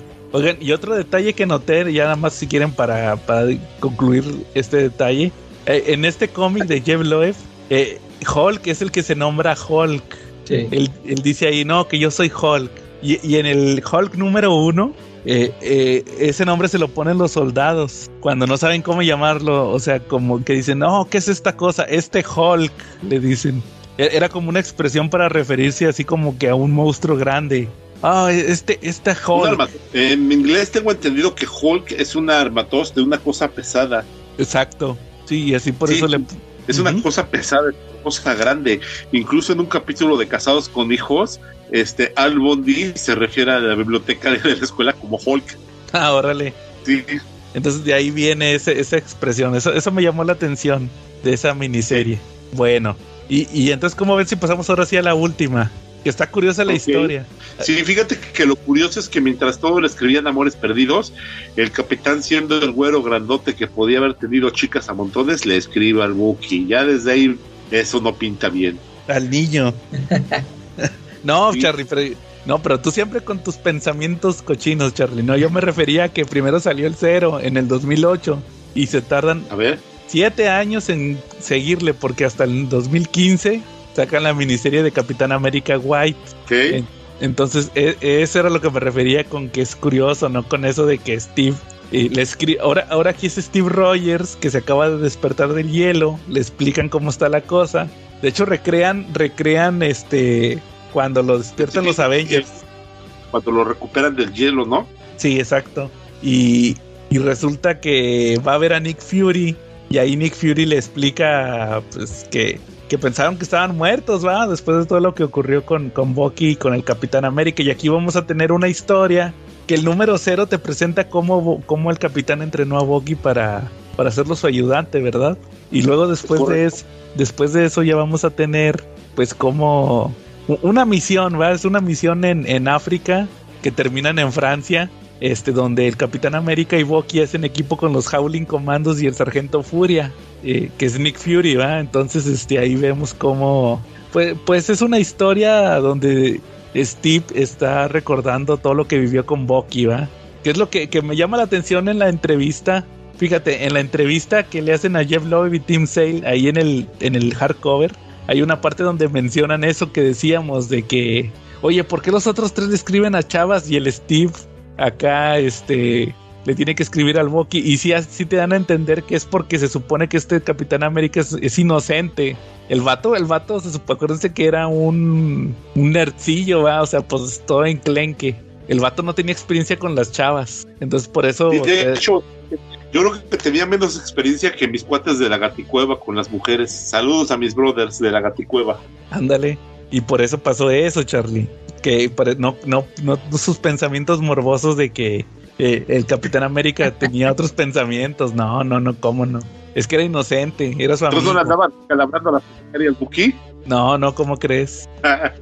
No, yo hasta, yo hasta cuando leí la serie agradecí eso que ya no lo sentí con la, así como dijo que sea la misma fórmula de que, ay, le están escribiendo cartitas a las novias, a las exnovias. Este, aquí aunque el, el capitán está recordando a Bucky, este, a mí me gustó la historia que cuentan porque, sí, o sea, ya, ya la sentí, o, sea, no, era que a cada momento, ay, mi amor, o que eh, esto que decíamos del empalagoso, sino que vimos una historia de acción, o sea, a mí me gustó mucho eh, la presentación de Nick Fury y este que se andan ahí peleando con el Red Skull, o sea, todo eso, a mí se me hizo muy muy entretenida la historia, ya este nos sacó del de toda la de, la temática que habíamos venido viendo en las otras series que había empezado muy bien, pero como dijo que ya, ya en la de Hulk ya, o sea, como que ya lo había cansado a uno, ¿no? Sí, yo creo que sí. Yo creo que por eso le quisieron dar el giro también. ¿Tú, tú Charlie? ¿Algo más que quieras agregar? Sí, fíjate que a mí me llama mucho la atención que aquí el color es blanco. ¿Por qué blanco, no? Ajá, porque es inocente. Ah, pues sí. no, ya, la duda resuelta. Fíjate que, que a mí este, me gustó bastante cómo te cómo te regresan a los primeros días del Capitán América cuando tienen al sargento Duffy que lo está entrenando ahí en Virginia y que están ahí en la compañía, ¿no? Digo, en los cuentos clásicos, en los cómics clásicos del Capitán América, pues muchas de sus aventuras empezaron ahí antes de que fueran a la guerra, ¿no? Luego, cómo hace el descubrimiento Bucky del Capitán América, ¿no? Y cómo cómo obtiene su nombre, ¿no? Es James Buchanan, pero resulta que Buchanan pues, era un presidente de Estados Unidos que también le gustaba ser acróbata. Entonces, por eso escoge el nombre de Bucky, ¿no? Eh, eh, me late, me gusta mucho cómo, cómo dan esos guiños al universo Marvel, como cuando sale el abuelo de Batroc, ¿no? el, sapeador que, en algún momento pues es enemigo del Capitán América acérrimo y un combatiente pues a su talla, ¿no? A su nivel, ¿no? E, esa parte me gustó muchísimo. Eh, pues ahí conocimos a la resistencia francesa, eh, vimos a Red Skull, eh, me llamó la atención que Red Skull aguantó un golpe del Capitán América o una pelea con él, a pesar de que Red Skull en esta versión no tiene el suelo del super soldado, es solamente un humano con una máscara en ese momento, y sin embargo aguanta muy bien una pelea con el Capitán América, eso me llamó la atención, ¿no? Eh, no me gustó en absoluto cuando pierden el escudo, porque el Dexus Machina que sacan, que de repente el Imperio Rex y sale en amor del del océano aventando el, el, escudo, no es algo que me, haya gustado. Se me hizo la salida más fácil del planeta, pero bueno. Sí, estuvo muy, muy chafa eso. Dije, ¿por qué no lo sacó mejor, no? En lugar de, o sea, si ahí estaba, ¿por qué no lo sacó, no? Pero bueno, esa fue la parte que no me gustó tanto. La pelea en la Torre Eiffel me gustó, me gustó cómo planeaba volar la torre, pero lo que no me gustó fue eso de, o sea, me llamó la atención más que no gustarme, cómo es que Red Skull aguantó esa pelea, ¿no? Sin tener el suelo del dado. Eh, en general me pareció, me pareció bueno. Este, como guiño final, pues vemos que rompe una estatua de él que le habían hecho los contribuyentes y que pide que se la descuenten. Cosa extraña, pero resulta que, como dato curioso, en el universo Marvel, el Capitán América tuvo un billetote, ¿no? Durante algún tiempo fue dueño de un billetote, porque resulta que uno de Estados Unidos le pagó todos sus sueldos que tenía, que no le había pagado desde que estuvo en el en la guerra, antes de que fuera, fuera de que cayera el hielo, hasta, hasta poco después de que regresara y se incorporara a los Avengers, porque no había dado baja del ejército y pues le debían un billetote. Entonces, pues, pues sí, durante un tiempo el Capitán América fue, fue muy rico, pero pues terminó malgastando el dinero, dándole en obras de, de caridad, no, no, no recuerdo exactamente qué hizo, creo que le debía dinero a Tony Stark, algo así, terminó pagando, se compró una línea de cómputo. Esa historia nos enlaza de cuando tenía el billete a, a la época en que el Capitán América renunció a ser el Capitán América.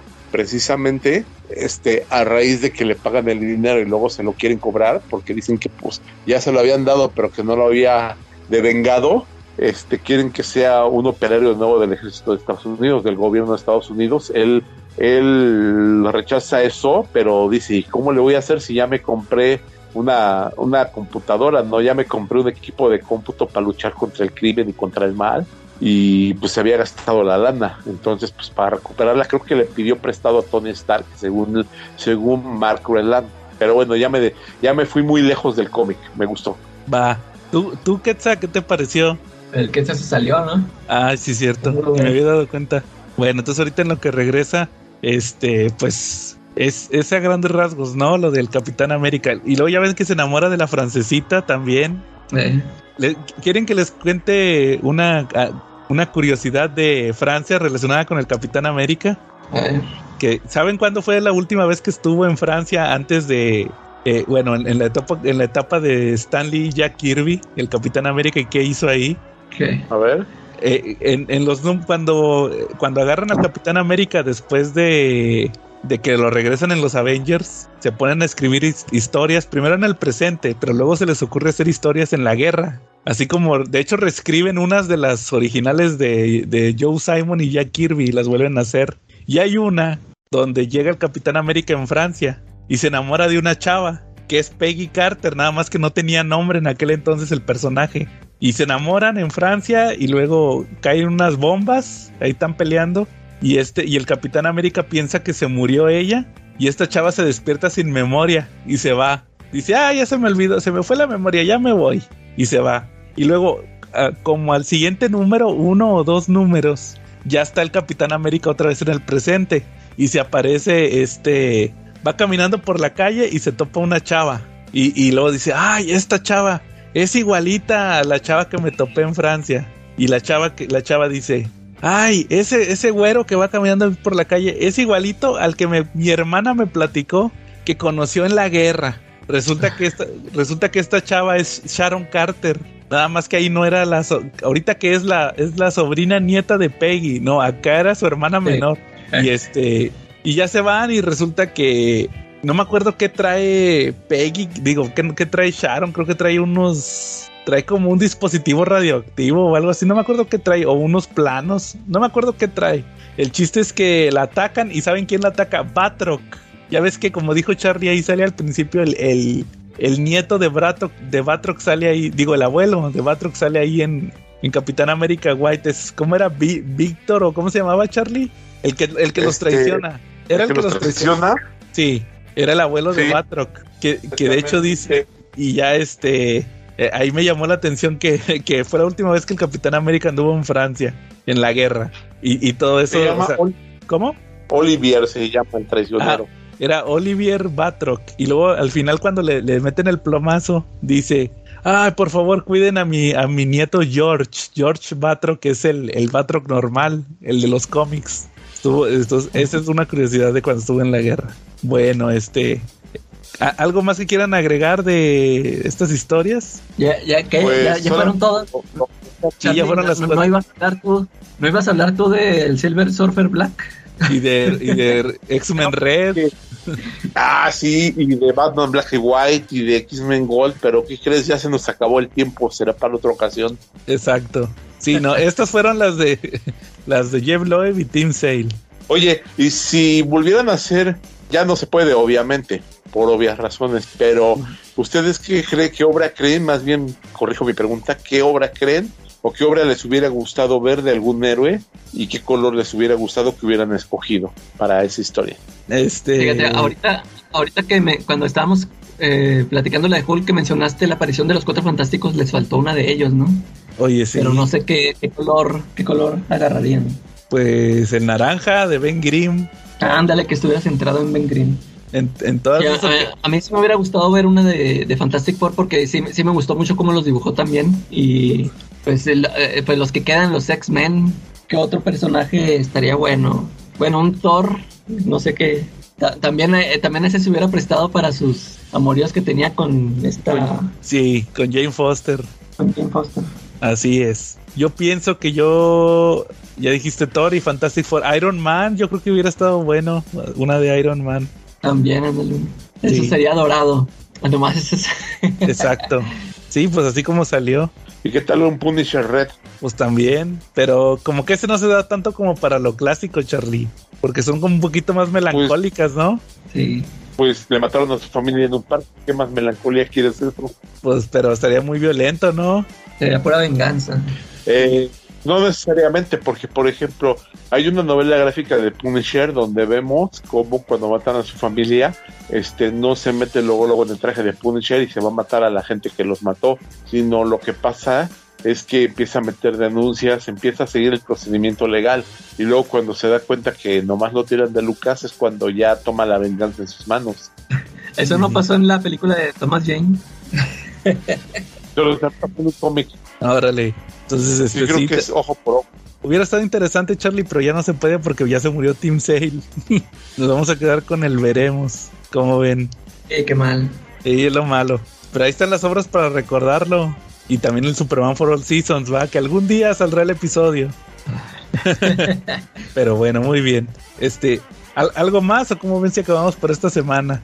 Sí, ya está. Ya, ya no se alcanzó a despedir el Quetzal. ¿Quién sabe Sí, no, este, cheque, chequen la página de cómics, libros, cosas geeks y más de Quetzal, que nos hizo favor de acompañarnos. Ya no se alcanzó a despedir, pero pues chequenlo porque tiene memes, reseñas y muchos memes, ¿va?